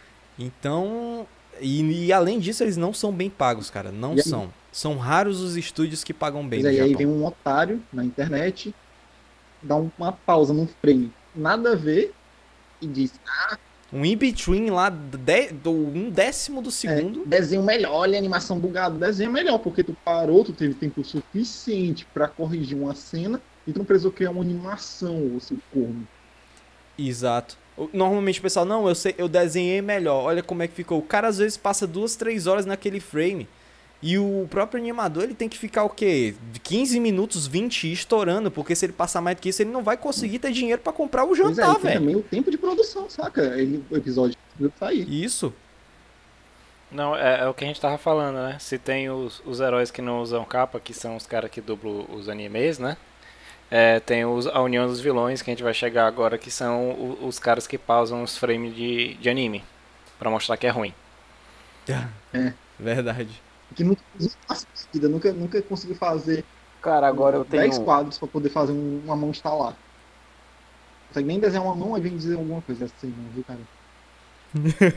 Pior que é. É tão difícil desenhar uma mão e os caras fazem a mão estralando ainda, velho. Putz.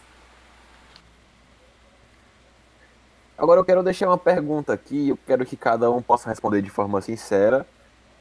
Eu vou fugir um pouco da história, foda-se, eu faço o que eu quero, o podcast é nosso. É, as, pessoas, as pessoas, certo? As pessoas que legendam animes de forma pirata pro Brasil são heróis ou vilões? Fica aí a dúvida. Ele- Quero Eles, que cada um se eles heróis eu não sei, mas eles vão morar sempre no fundo do meu coração, cara. Não tem como, eles são pessoas boas. Né? Rodrigo, Depende da pessoa que tá legendando. Porque tem gente que fala assim. No, o personagem fala desse jeito, temer, maldito. Aí a pessoa, seu pau no cu na legenda, velho. Não, não, vamos lá, né?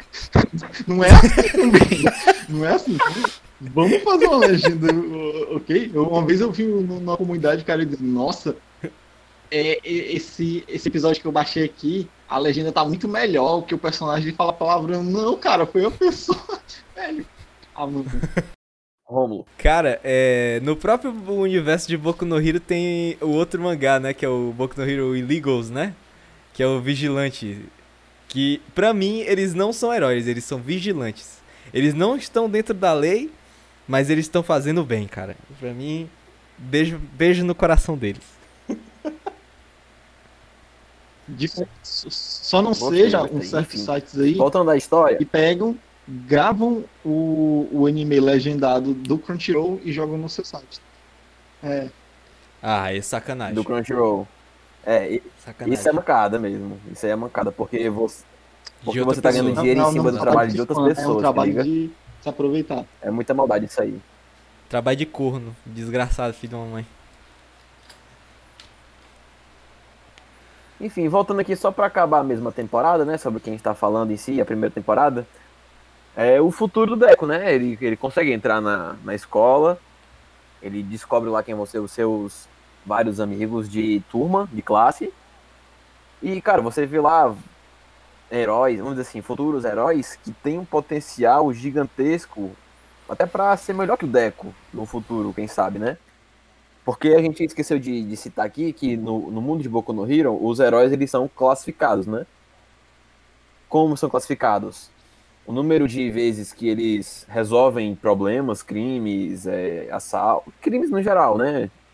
Roubo, estelionato, Facada. morte, é, sequestro, enfim, qualquer coisa, qualquer coisa que quebre a lei, o quanto eles são carismáticos e o quanto eles são populares. São, são alguns tópicos assim mais fortes. E boa parte dos heróis, dos heróis mirins, né, que entram na, na escola de heróis, eles têm o All Might, que é o herói número um, há muitos anos, há muito tempo atrás. Eles têm o All Might como um grande, uma grande referência, né, como uma grande estrela. E quando eles entram na escola, eles descobrem que o All Might virou um professor da escola, entendeu? Então, a, a nossa a referência do- dos moleques tá ali bem pertinho, velho. Eu, eu posso chegar lá e falar assim, "Ei, professor. Aí o quê? Entendeu? Muito próximo, entendeu? Do herói número um tá ali de vocês. Então, é, termina a temporada. Basicamente, eles, ah, nossa, uma turma grande, feliz e cheio de pessoas diferentonas. E com uma pequena puxadinha pra União dos Vilões que é onde entra o nosso queridíssimo Mãozinha. Que eu vou até querer que o, que o Rômulo explique o poder dele e fale a motivação que ele tem pra criar a União dos Cara, Vilões. o. Esse desgraçado. Esqueci o nome dele, mano. Shigaraki, pronto. É o Shigaraki. Cara, Shigaraki. o Shigaraki ele tem um poder bem vilanesco, se você parar pra pensar. Que é. Ele tem o poder de putrefar tudo aquilo que ele toca. Não chega a ser num nível muito agressivo, hum, até então, na primeira temporada, mas ele tem precisa tocar e fechar os cinco dedos pra poder ativar a individualidade dele. E ele começa a putrefar todo, a, toda o que ele toca. E essa putrefação vai se, se alongando e tomando de conta de, por exemplo, se for uma barra de metal, ele toca no começo, aí ela vai conta- contaminando até chegar ao final dela e desintegrar por completo.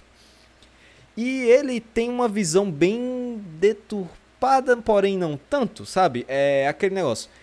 Ele vê que os heróis, eles são. Os heróis e a sociedade, a forma com que ela é construída e a forma com que ela funciona, fazendo com que os heróis fiquem sempre naquele patamar e que as pessoas sempre estejam lá adorando e elogiando e gerando meio que uma renda né, em relação às imagens deles, algo tóxico, porque você estaria privando todas as outras pessoas de usarem as suas individualidades da forma que você bem quiser. E o que que acontece? Porque querendo ou não, individualidades são perigosas de acordo com o seu uso. E, a, e, e no mundo deles, é, eles pegam restringem o uso das individualidades para aqueles que só quem são heróis e têm a- os passes de heróis. É como se fosse uma carteira de motorista, só que para herói.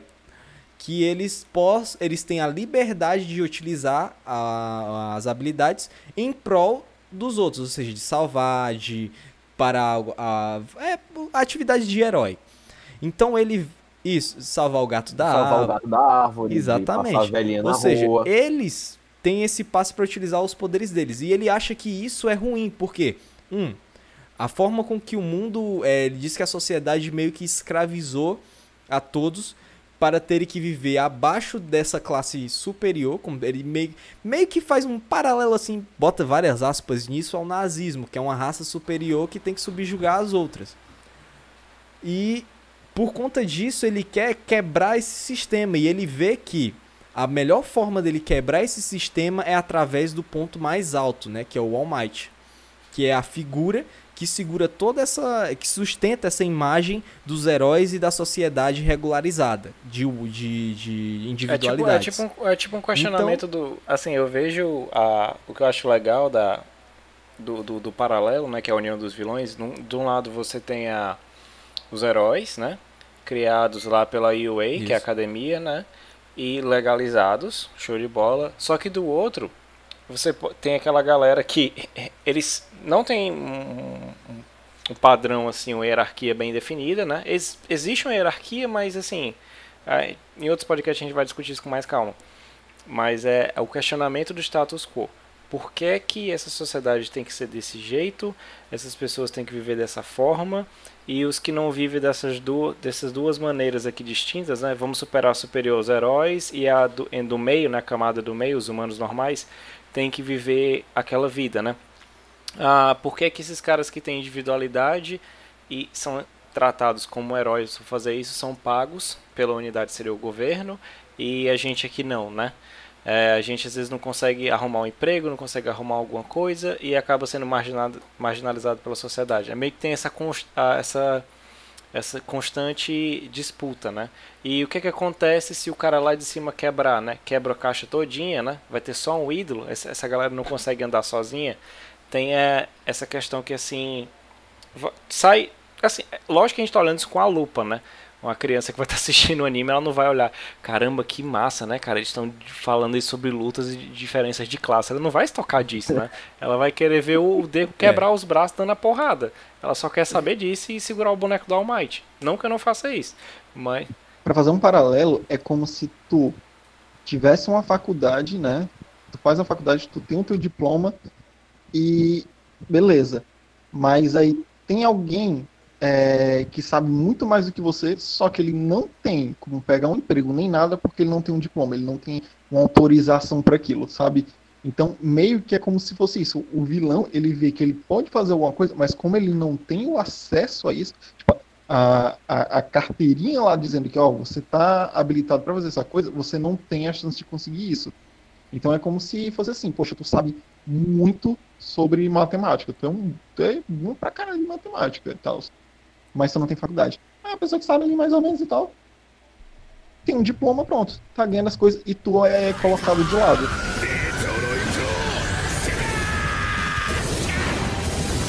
Bom, agora a gente vai aqui mencionar aqui os episódios finais da temporada, né? Que na minha opinião são os melhores. Quer dizer, na minha opinião não, né? No gosto público, né? De quem assistiu. É, começa com os alunos treinando naquele centro de treinamentos que tem várias várias atma- várias atmosferas não, né? Vários várias biosferas, né? Biosferas. Tem pedras, tem água, tem fogo, tem vulcão, tem tsunami, tem tornado. E cada um, cada herói, né? Então cada aspirante a herói vai treinar num local que não é a sua. não tem afinidade, né? Ele não tem dizer, uma é um afinidade local com que lugar, possa né? representar uma Tipo assim, Ele não vai se fraqueza, né? sentir meio que tipo É. afinidade. E até mesmo, por exemplo, Bem, né? Não... Ele não vai se sentir fácil ali no local, né? Específico do treino. Por exemplo, o Bakugou, ele. Obviamente, para ele é melhor ter um local arejado, que não tem muito prédio, que ele tenha visão e que seja mais fácil para ele mirar a- as bombas, né? E tal. Então, ele é posto num local totalmente diferente desse que eu acabei de falar. Ele é posto dentro de um prédio que está caindo. Ou seja, ele não tem muita visão, ele tem que relacionar o que ele tá vendo com o que ele escuta, se é um passo, se é um, um murmurinho, É se é uma planta É lá fora. justamente pra, é justamente pra ir de Então- encontro à personalidade dele, né? Porque nem tudo é só batalha. Você também tem que ter leitura do, do momento, você tem que ter uma percepção boa do que, que tá acontecendo. Porque a qualquer momento você pode tentar atacar um vilão e ser um inocente e você acabar ferindo ele, né? Assim como tem o, o teste para você entrar, né? Na, que assim, a gente falou que existe um teste para se entrar e, e ser herói e tudo mais, mas é como se fosse em faculdade, sabe? Tem a UA, que é onde o Deco e o resto da galera estão, né? Os personagens, mas tem outras diversas faculdades, entre aspas, né? Universidades de heróis. E assim como para você entrar, você tem que ter tanto um teste físico quanto um teste escrito. Nela você também vai ter, um te vai ter testes e aulas é, das quais você vai estudar para saber como lidar em certas situações e vai ter a parte prática. Seja você enfrentar adversidades que vão contra a individualidade que você tem, seja situações de sequestro, seja situações de pressão. Então, eles têm toda essa parte prática e a parte intelectual, em que eles precisam também estudar para saber como lidar nessas situações. Cara, eles estudam inglês, cara. Eu usei a questão que, o- que o Presenter Mike usa na sala. Sim, sim. pois é, então tem essa coisa, tá? E aí o que o Alex estava falando, aí, tem né, cara, esse teste onde todos eles estão sujeitos a situações adversas que eles estão passando é, que vão contra as as individualidades deles. E é um episódio muito massa, porque tem ali um. Assim, eles, eles também não são postos Sim, sim. sozinhos, né? Eles meio que têm que trabalhar em equipe. Então são divididos várias equipes. E essa equipe tem que se ajudar, porque eles têm que. Ele- vamos dizer assim, eles têm que resolver lá a situação em que eles foram postos, né?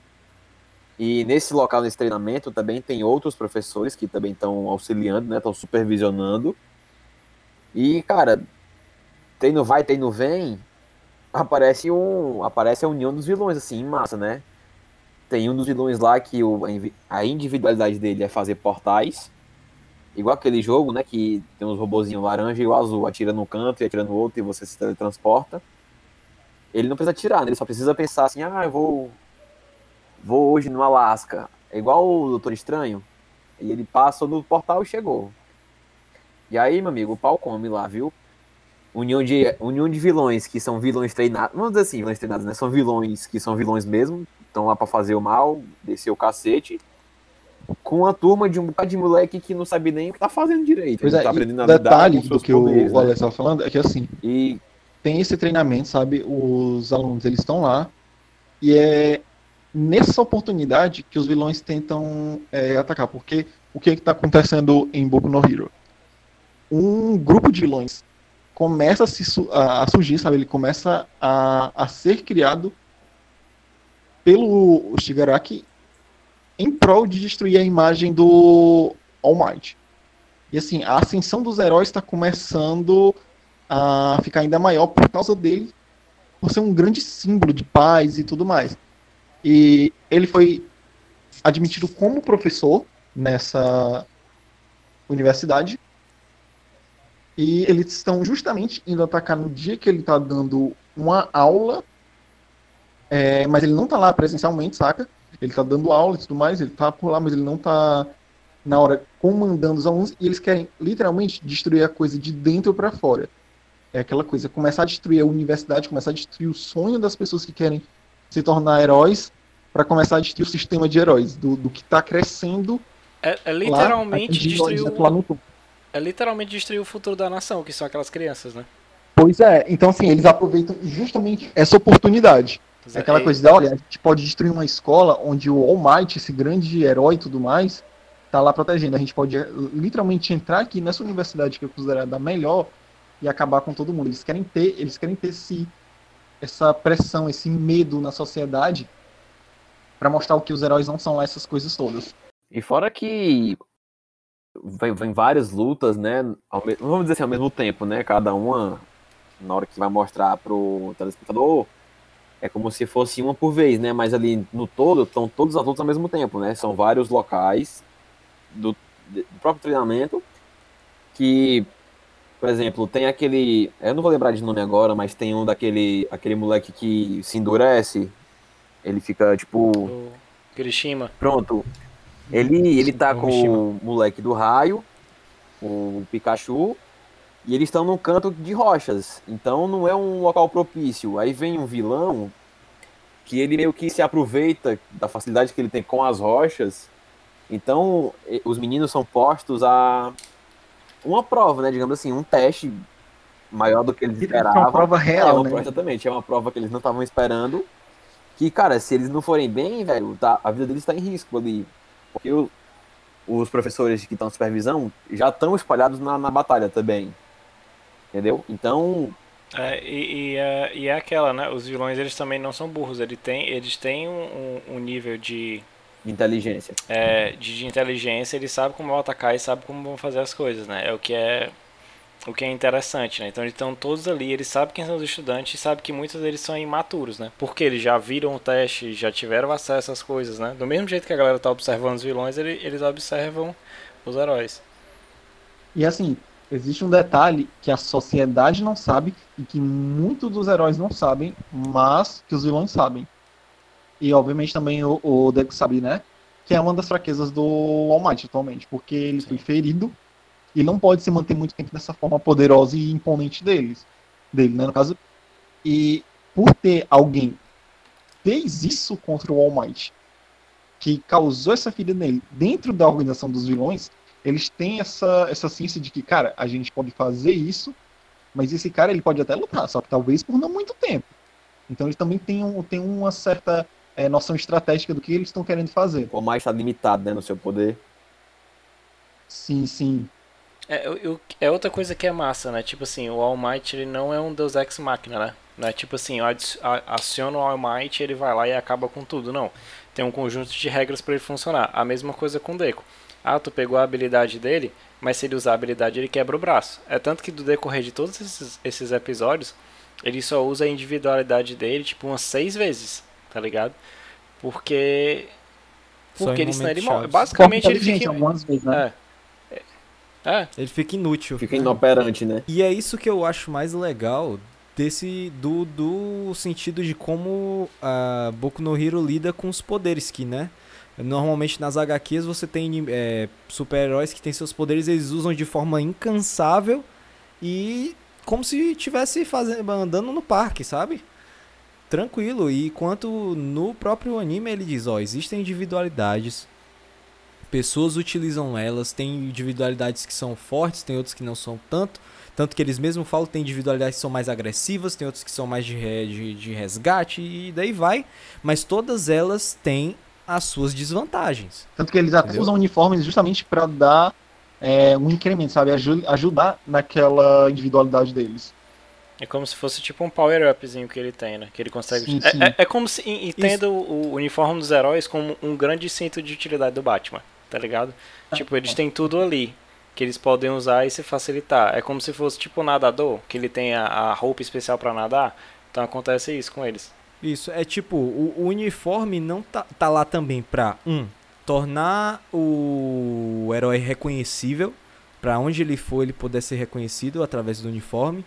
Dois, pra tentar diminuir a quantidade de pontos negativos que a, que a individualidade dele possa gerar. E três, tentar maximizar esse poder pra que ele possa usar da melhor forma possível. E aí entra outra coisa da, da parte que a gente estava falando sobre o traço do correio, da expressividade. Ele consegue ser expressivo também através dos uniformes dos personagens e por causa das individualidades. Porque tem até personagens que eles não, não são humanos por causa de suas individualidades.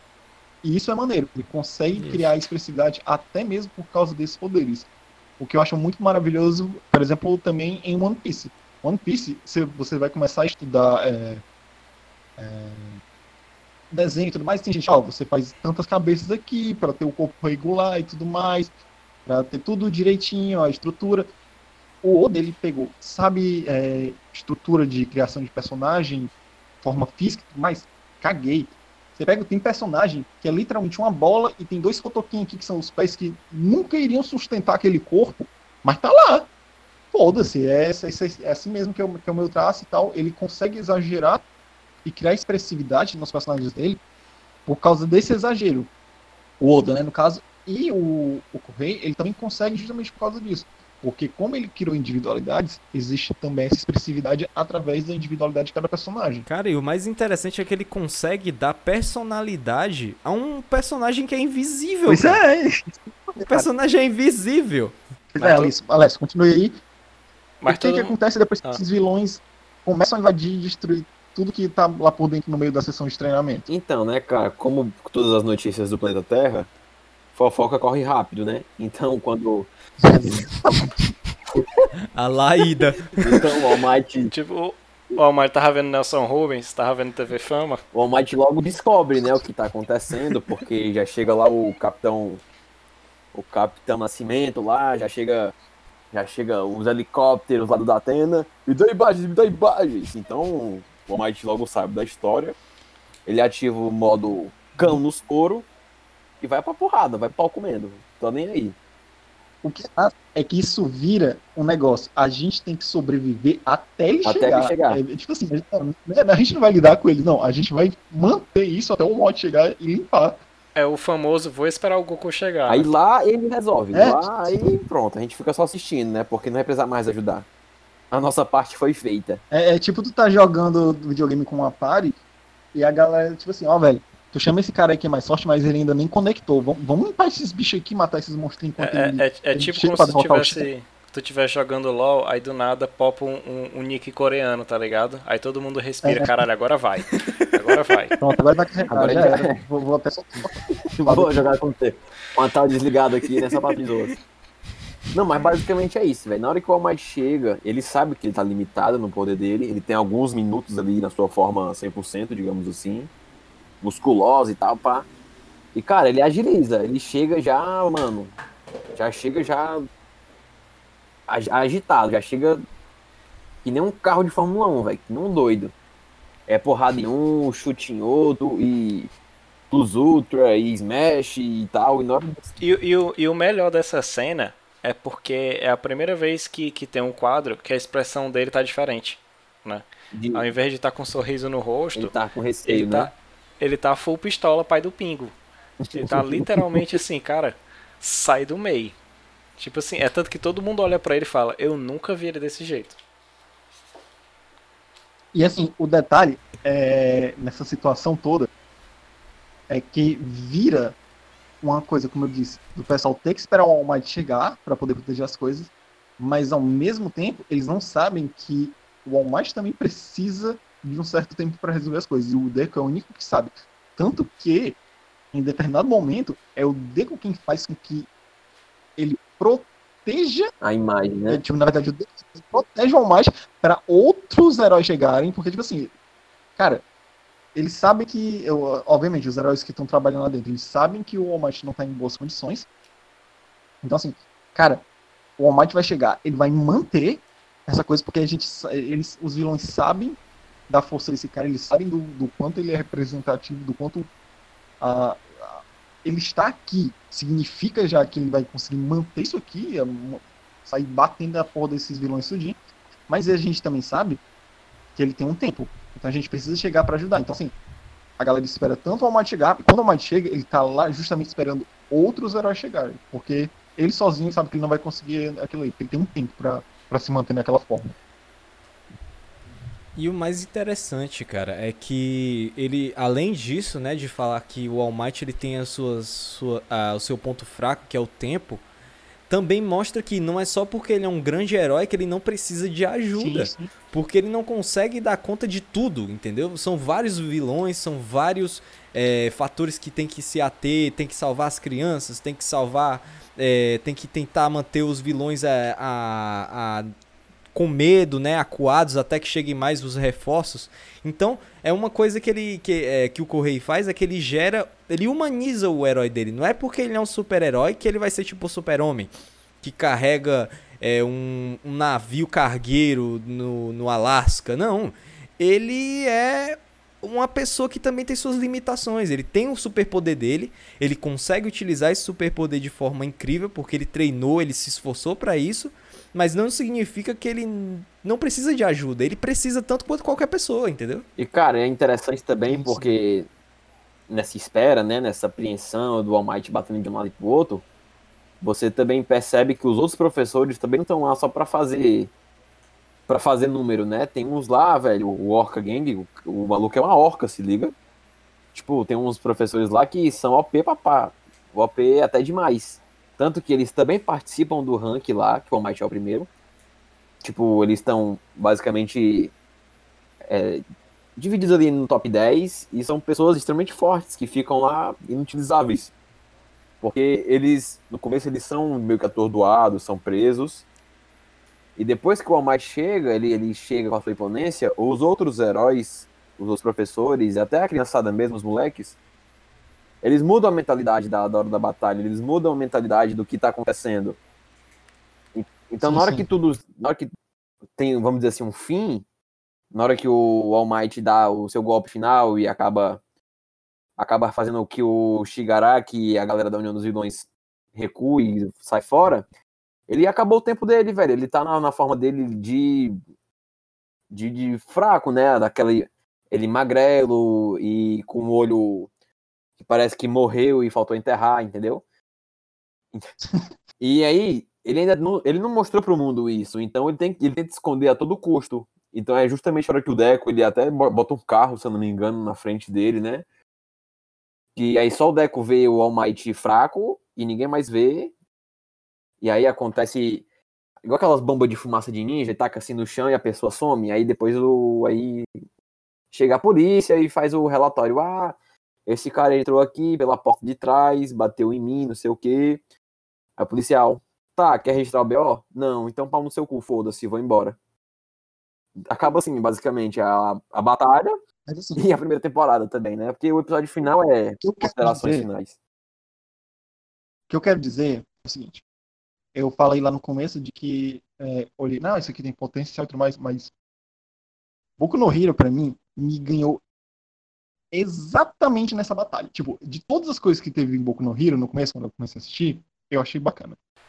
Mas essa batalha em que o All Might simplesmente respira e diz, cara, eu sei que eu tenho menos de um minuto aqui, mas eu, velho, eu preciso destruir isso, porque eles trazem uma criatura chamada Nomo, que ela é uma criatura que absorve impacto, porque o, o, o grande poder do All Might é grande força. E o que, que ele tem? O, o- a criatura tem? Ela absorve impacto, absorve parte da força, né? Então essa criatura é, entre aspas, criada para enfrentar ele, saca? Então, isso começa, pra mim, uma das melhores sequências de, de luta que eu já vi em animes, cara, porque eu acho fantástico o quanto o All Might tá dando uma surra nesse bicho e ainda tem gente dizendo assim, o, tipo, até o, o, o deck chega e diz assim, cara, meu Deus, isso não tá certo, velho. O cara, ele provavelmente não tá usando 100% do poder dele, ele tá indo acima do 100% nisso daí. Ele tá dando 100% Que é bacana porque- mais um pouco. Porque o, o, o nome do episódio se chama All Might, né? E ele tem Sim, sim. toda essa, ele tem todo esse peso que ele é todo construído pra chegar até o ápice, né? Que ele é basicamente o ápice da temporada.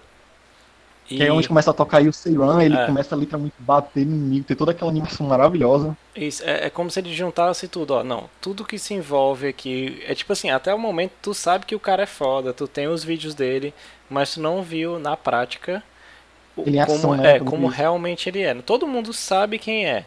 Todo mundo já viu ele.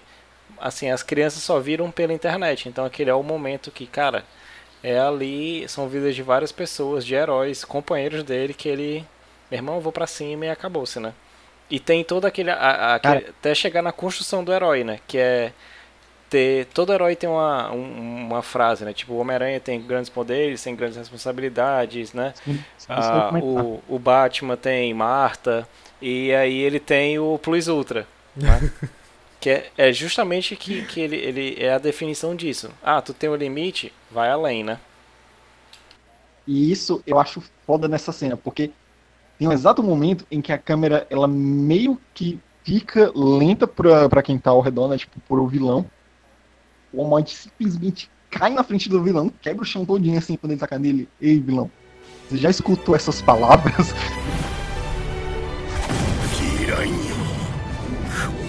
言葉を知ってるかさらに向こうへうるせえ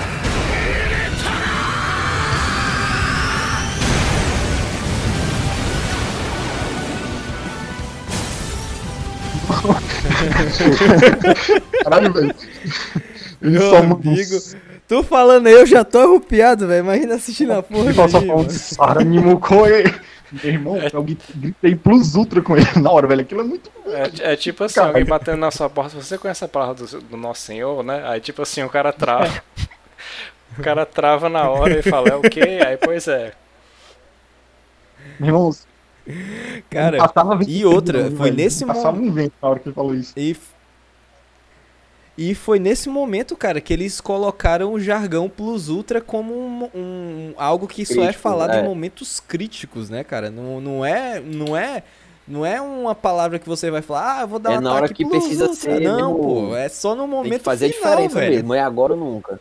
A palavra volta a ter uma intensidade muito forte nas temporadas à frente, cara. Não, ela ganha é significado, absurdo. ela ganha peso. Ela em si só é meio que uma entidade, né? Inclusive, Isso. temporadas à frente, que se essa aqui for um sucesso, né? Nada nos prende a trazer as outras três. E quem sabe até a quatro, daqui a quando lançar aqui na temporada, né? E tal, blá blá blá, XD Manes. Bom, enfim. Quando tudo se acaba, quando tudo se termina. Inclusive, eu acho uma coisa que me chama muita atenção é porque acontece muita coisa, muita coisa mesmo. Muito tempo se passa em 12 episódios, cara. É muito pouco episódio pra muita coisa acontecendo. E é onde eu acho que Boku no Hero pra mim tem um diferencial, velho. Eu não sei se eu cheguei a ver algum filler do- da animação em si, porque no mangá não tem quase nada de filler. Não, na própria animação, Porque acho que curta, por né? a temporada Eles ser enrolam. reduzida e eles.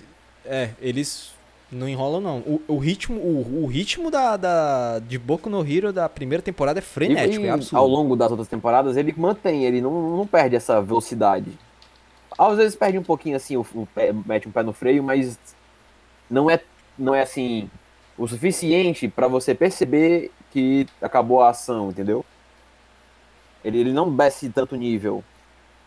Porque também nem, nem só de emoção, nem só de ação se faz o anime. Tem que também ter o background do, do momento ali, da, da, da peia, da batalha, enfim. É o que eu acho interessante, é que Boku no Hero ele sabe a, o momento certo de vou fazer aqui o momento onde vai ter uma luta e onde você vai perceber o quão poderoso é essa pessoa, como a força de vontade dela é importante, como também os momentos de pausa, que são o crescimento do personagem em si, com o caráter, é, a relação dele com outros personagens. Então tudo isso, cara, é, eu percebo que o Correio ele sabe fazer muito bem essa transição de um momento pro outro, entendeu?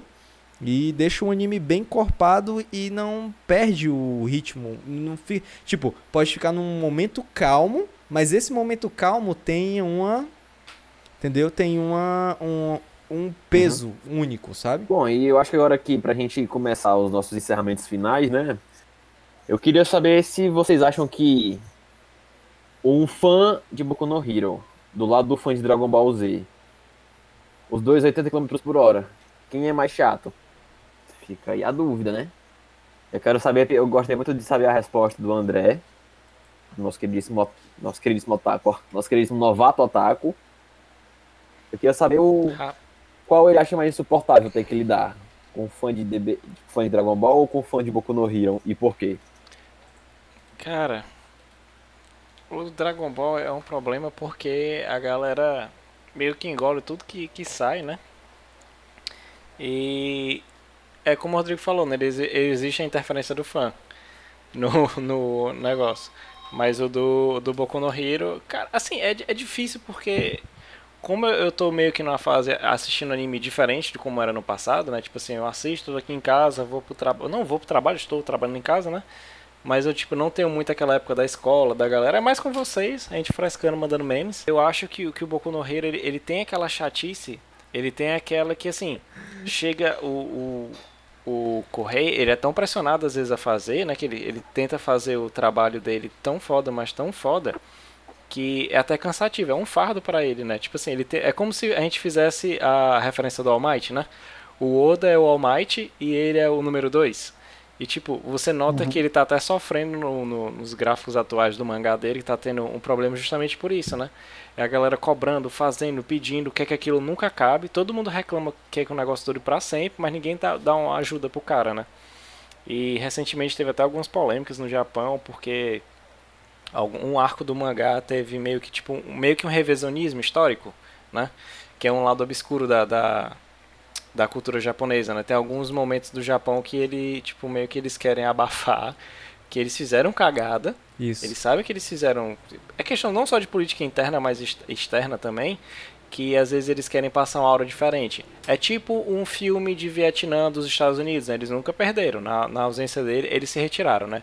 Eles nunca tomaram a surra do- de uma galera que Aham. planta arroz lá no meio do nada. Mas tu, tu tá falando de qual polêmica? Dessa daí que. A nome do doutor. A do nome do doutor. Ah, sim, sim, sim. Agora eu sei qual é, eu sei qual é. É, isso isso aí você nota que até impacta no, no, no próprio mangaka, né? Tipo, o cara sofre, né? O, tem. É o Pakuman, é? Que é aquele anime.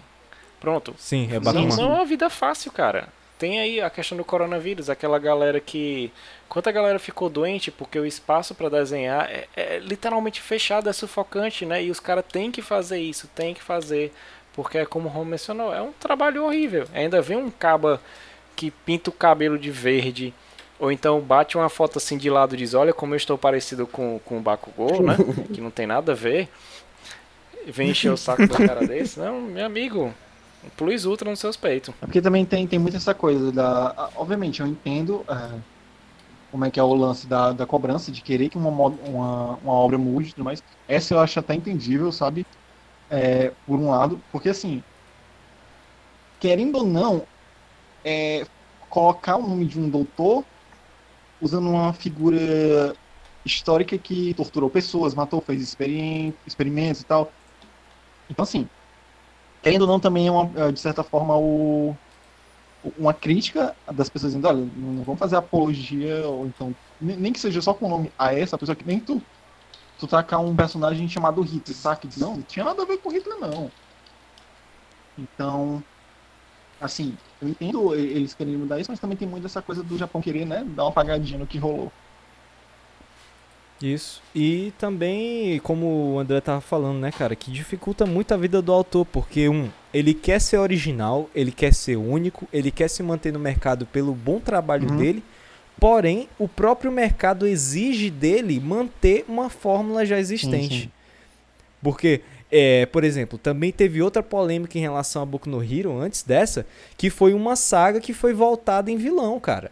E por conta disso, é, ele perdeu muita. ele desceu posições na Jump. E, querendo ou não, ele pode dizer que não se abala, mas você descer na, na, na- no ranking da Jump significa você correr até o cancelamento. Pois é.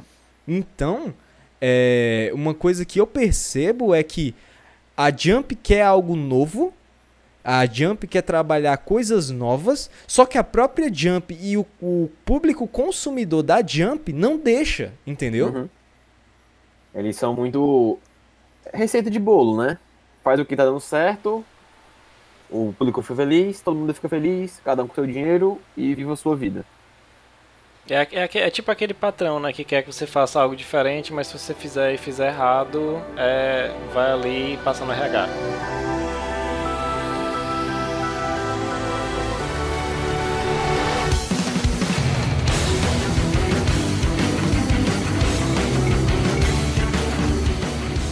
Cara, agora só pra terminar mesmo, a gente percebe que Boku no Hero ficou algo tão grande, tão grande, quando começa a aparecer cosplay. Já foi no Sana ver os cosplay do Boku no Hero? Virou Macho, febre, cara. fica, fica grande. Quando eu e o Rodrigo Macho, olha pra esquina, Faz e tempo. descobre que um primo nosso eh, ganha cosplay vestido de Bakugou, mano. Aí é foda. eu não vou, não eu não vou nem falar nada não, eu vou só... Cara, faz tempo dizer. que eu não vou no Sana, viu? Então não sei como é que Não, tá é sério, a verdade não. é que o anime, o anime barra mangá, a história em si, ficou tão grande que, velho, ele, ele, ele merece estar ali no. na- ele merece estar ali no posto ali de número 2 da Jump, né? De Endeavor. Ele virou o Endeavor da vida real. E. E cara, o Endeavor. Ah Isso. não, aí é spoiler, né? Mas. Não, não, esse é. Mas aí. Guarda o podcast spoiler. 3. É isso aí mesmo, então, vou deixar pro próximo. Cara, números de vendas, como eles estão lá, só perde pra One Piece, tem algum outro próximo? Tem alguma tendência a perder vendas? O que, que tem pra falar sobre isso aí? É, Cara, o, o Boku no Hero, em questão de vendas, no ano de lançamento da série, foi um estouro, né? Ele subiu absurdamente e manteve-se bem constante até que veio o surgimento de Kimetsu no Yaiba, né? Então, ele tava competindo ali com Kimetsu, com Yakusoku no Neverland, ou seja, grandes séries de grande impacto da Jump, ele ficou competindo com elas.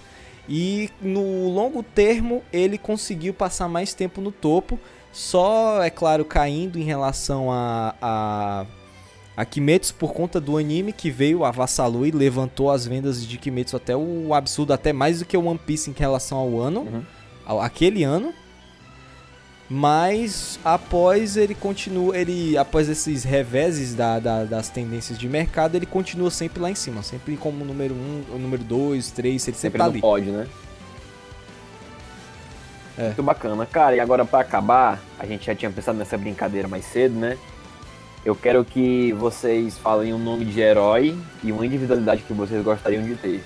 Começando pelo Rodrigo. Rapaz, individualidade que eu gostaria de ter. Mano, só de não passar calor, eu acho que eu já seria uma pessoa feliz, ó. Velho. Que porra, Né? Mano. velho, onde Que individualidade zona, né? bicho. Nossa. Melhor individualidade. Mano, caraca, velho. Tá muito quente, velho. Cara, eu nunca mais senti calor, velho. Eu ia me sentir muito feliz, velho. Porra, tá aí. Nunca mais senti calor. É isso. E qual seria o seu nome de herói, cara? Se é que teria um nome. Foda-se sol. Gostei. Fucking Sun. É, foi insano. Pronto, perfeito aí. Foi insano. John Price do Santo. Vai, vai, Romulo, a sua vez. Cara, o meu. A minha individualidade, meu amigo, é deixar de ser vermelho nas bochechas o tempo inteiro. Porque, meu amigo, pense num bagulho chato, velho. Porque, tipo, as minhas bochechas elas são rosadas o tempo inteiro. E todo mundo fala e fica pensando que eu tenho maquiagem, velho. Ô, porra, É mano. o, o Blush no Hero. É, blush. O meu seria blush, no man. blush, man. Boa. E a sua, André? Cara, é, eu tava pesquisando aqui, eu achei muito legal, porque como eu gosto de andar descalço, né? Eu seria tipo sola de sapato, tá ligado? Eu poderia criar uma, uma carcaça no pé que eu não poderia ser furado por, por prego, nem nada. Tipo assim, aquele momento que você tá andando em casa com a luz apagada, você pisa num Lego, aí você vai lá na lua e volta. É Aí, triste. tipo assim, seria o, o Kirishima dos pés, tá ligado? Basicamente, tu ia ter virar o Rio, né? É, tipo, aí meu nome, meu nome ia ser Tênis Pés, se liga? Tênis pé, muito bom. Cara, agora é minha vez, né, cara? Hum, Pô. Eu acho que eu seria o. Causa Eu queria ter a individualidade de botar redes em qualquer parede que eu tivesse com sono. Sei lá, tipo, eu seria o. O Soninho Boy. Soninho de Boy, justamente, cara. velho. Eu gosto. Eu não, não gosto muito do holofote, cara. Eu sou mais assim, um negócio mais. Mais assim, tranquilo, sabe? Se é que dá pra entender. Um negócio meio suporte. A gente, mas a gente mata ali o inimigo através do sono dele. Jojo me ensinou isso. Agora, pelo agora, mano. Você pega o- os Vingadores, você pega a Liga da Justiça, cada um com seu poder. Você vai ver a Liga do, do Setor 7, o cara que tem a sola de pé, O cara que. o outro que não Exatamente. tem calor, um que não fica rosado e o outro que bota rede em qualquer parede. É a Liga da Putz, Justiça, velho, do Agreste, mano. Fica aí, ó. Criadores de história, mangakas, Rômulo e o Rodrigo e qualquer pessoa que sabe desenhar melhor do que eu. Que usar nossa história aí, ó, fica à vontade, viu? Pagando os royalties, pagando bem que mal tem, né? Cara, e é isso Olha, aí, não. né? Acho que pro primeiro episódio foi mais longo do que eu esperava. Vou deixar agora o espaço pra cada um se despedir. Começando agora, vai ser de. Na ordem ao contrário, né? Começando agora pelo André. Eu só gostaria de dizer tchau. Obrigado. Acho que cara educado, né? Muito obrigado.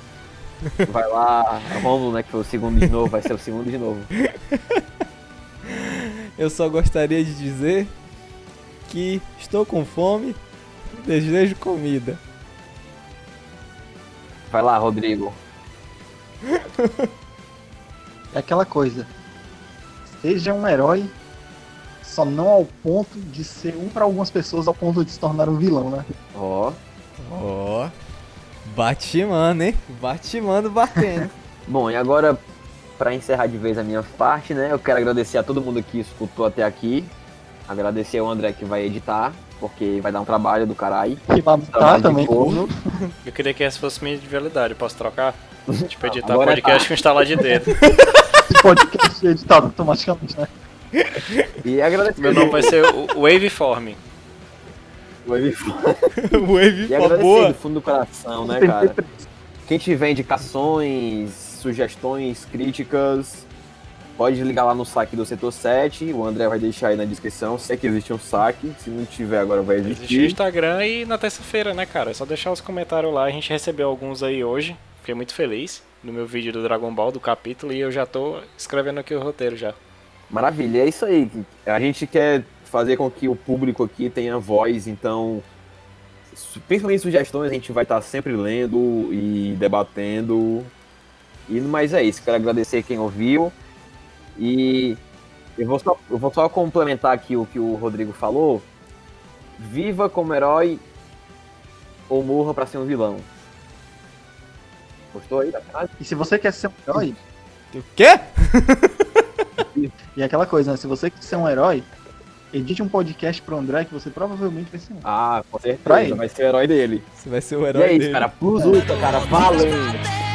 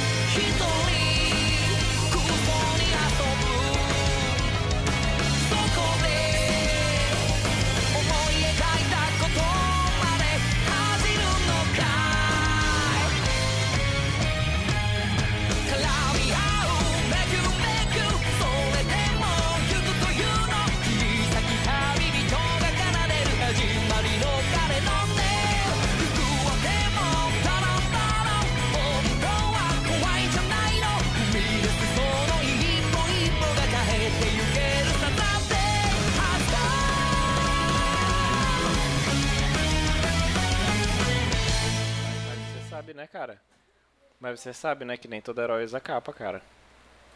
Quem, que- Ele usa faca, É. às vezes. Não, mas quem são as pessoas que. ó, Porra. Eita porra. por exemplo. Alguém manda amarrar esse menino que ele Eu tá me doido. segurando aqui. Porque assim, cara, você fala, mas herói mesmo são os fansubs de anime, cara. Porque sem eles, grande parte da galera não poderia estar assistindo o anime nesse exato momento. Nem todo herói usa. Eu tô pensando na meninazinha que rouba o sangue, tá ligado? Ela dando a facada e não saiu sangue. Ela, porra, como assim? Como é que não sai sangue? Não funcionou, velho. Fui cauterada. Ai, caralho. Essa foi a melhor frase.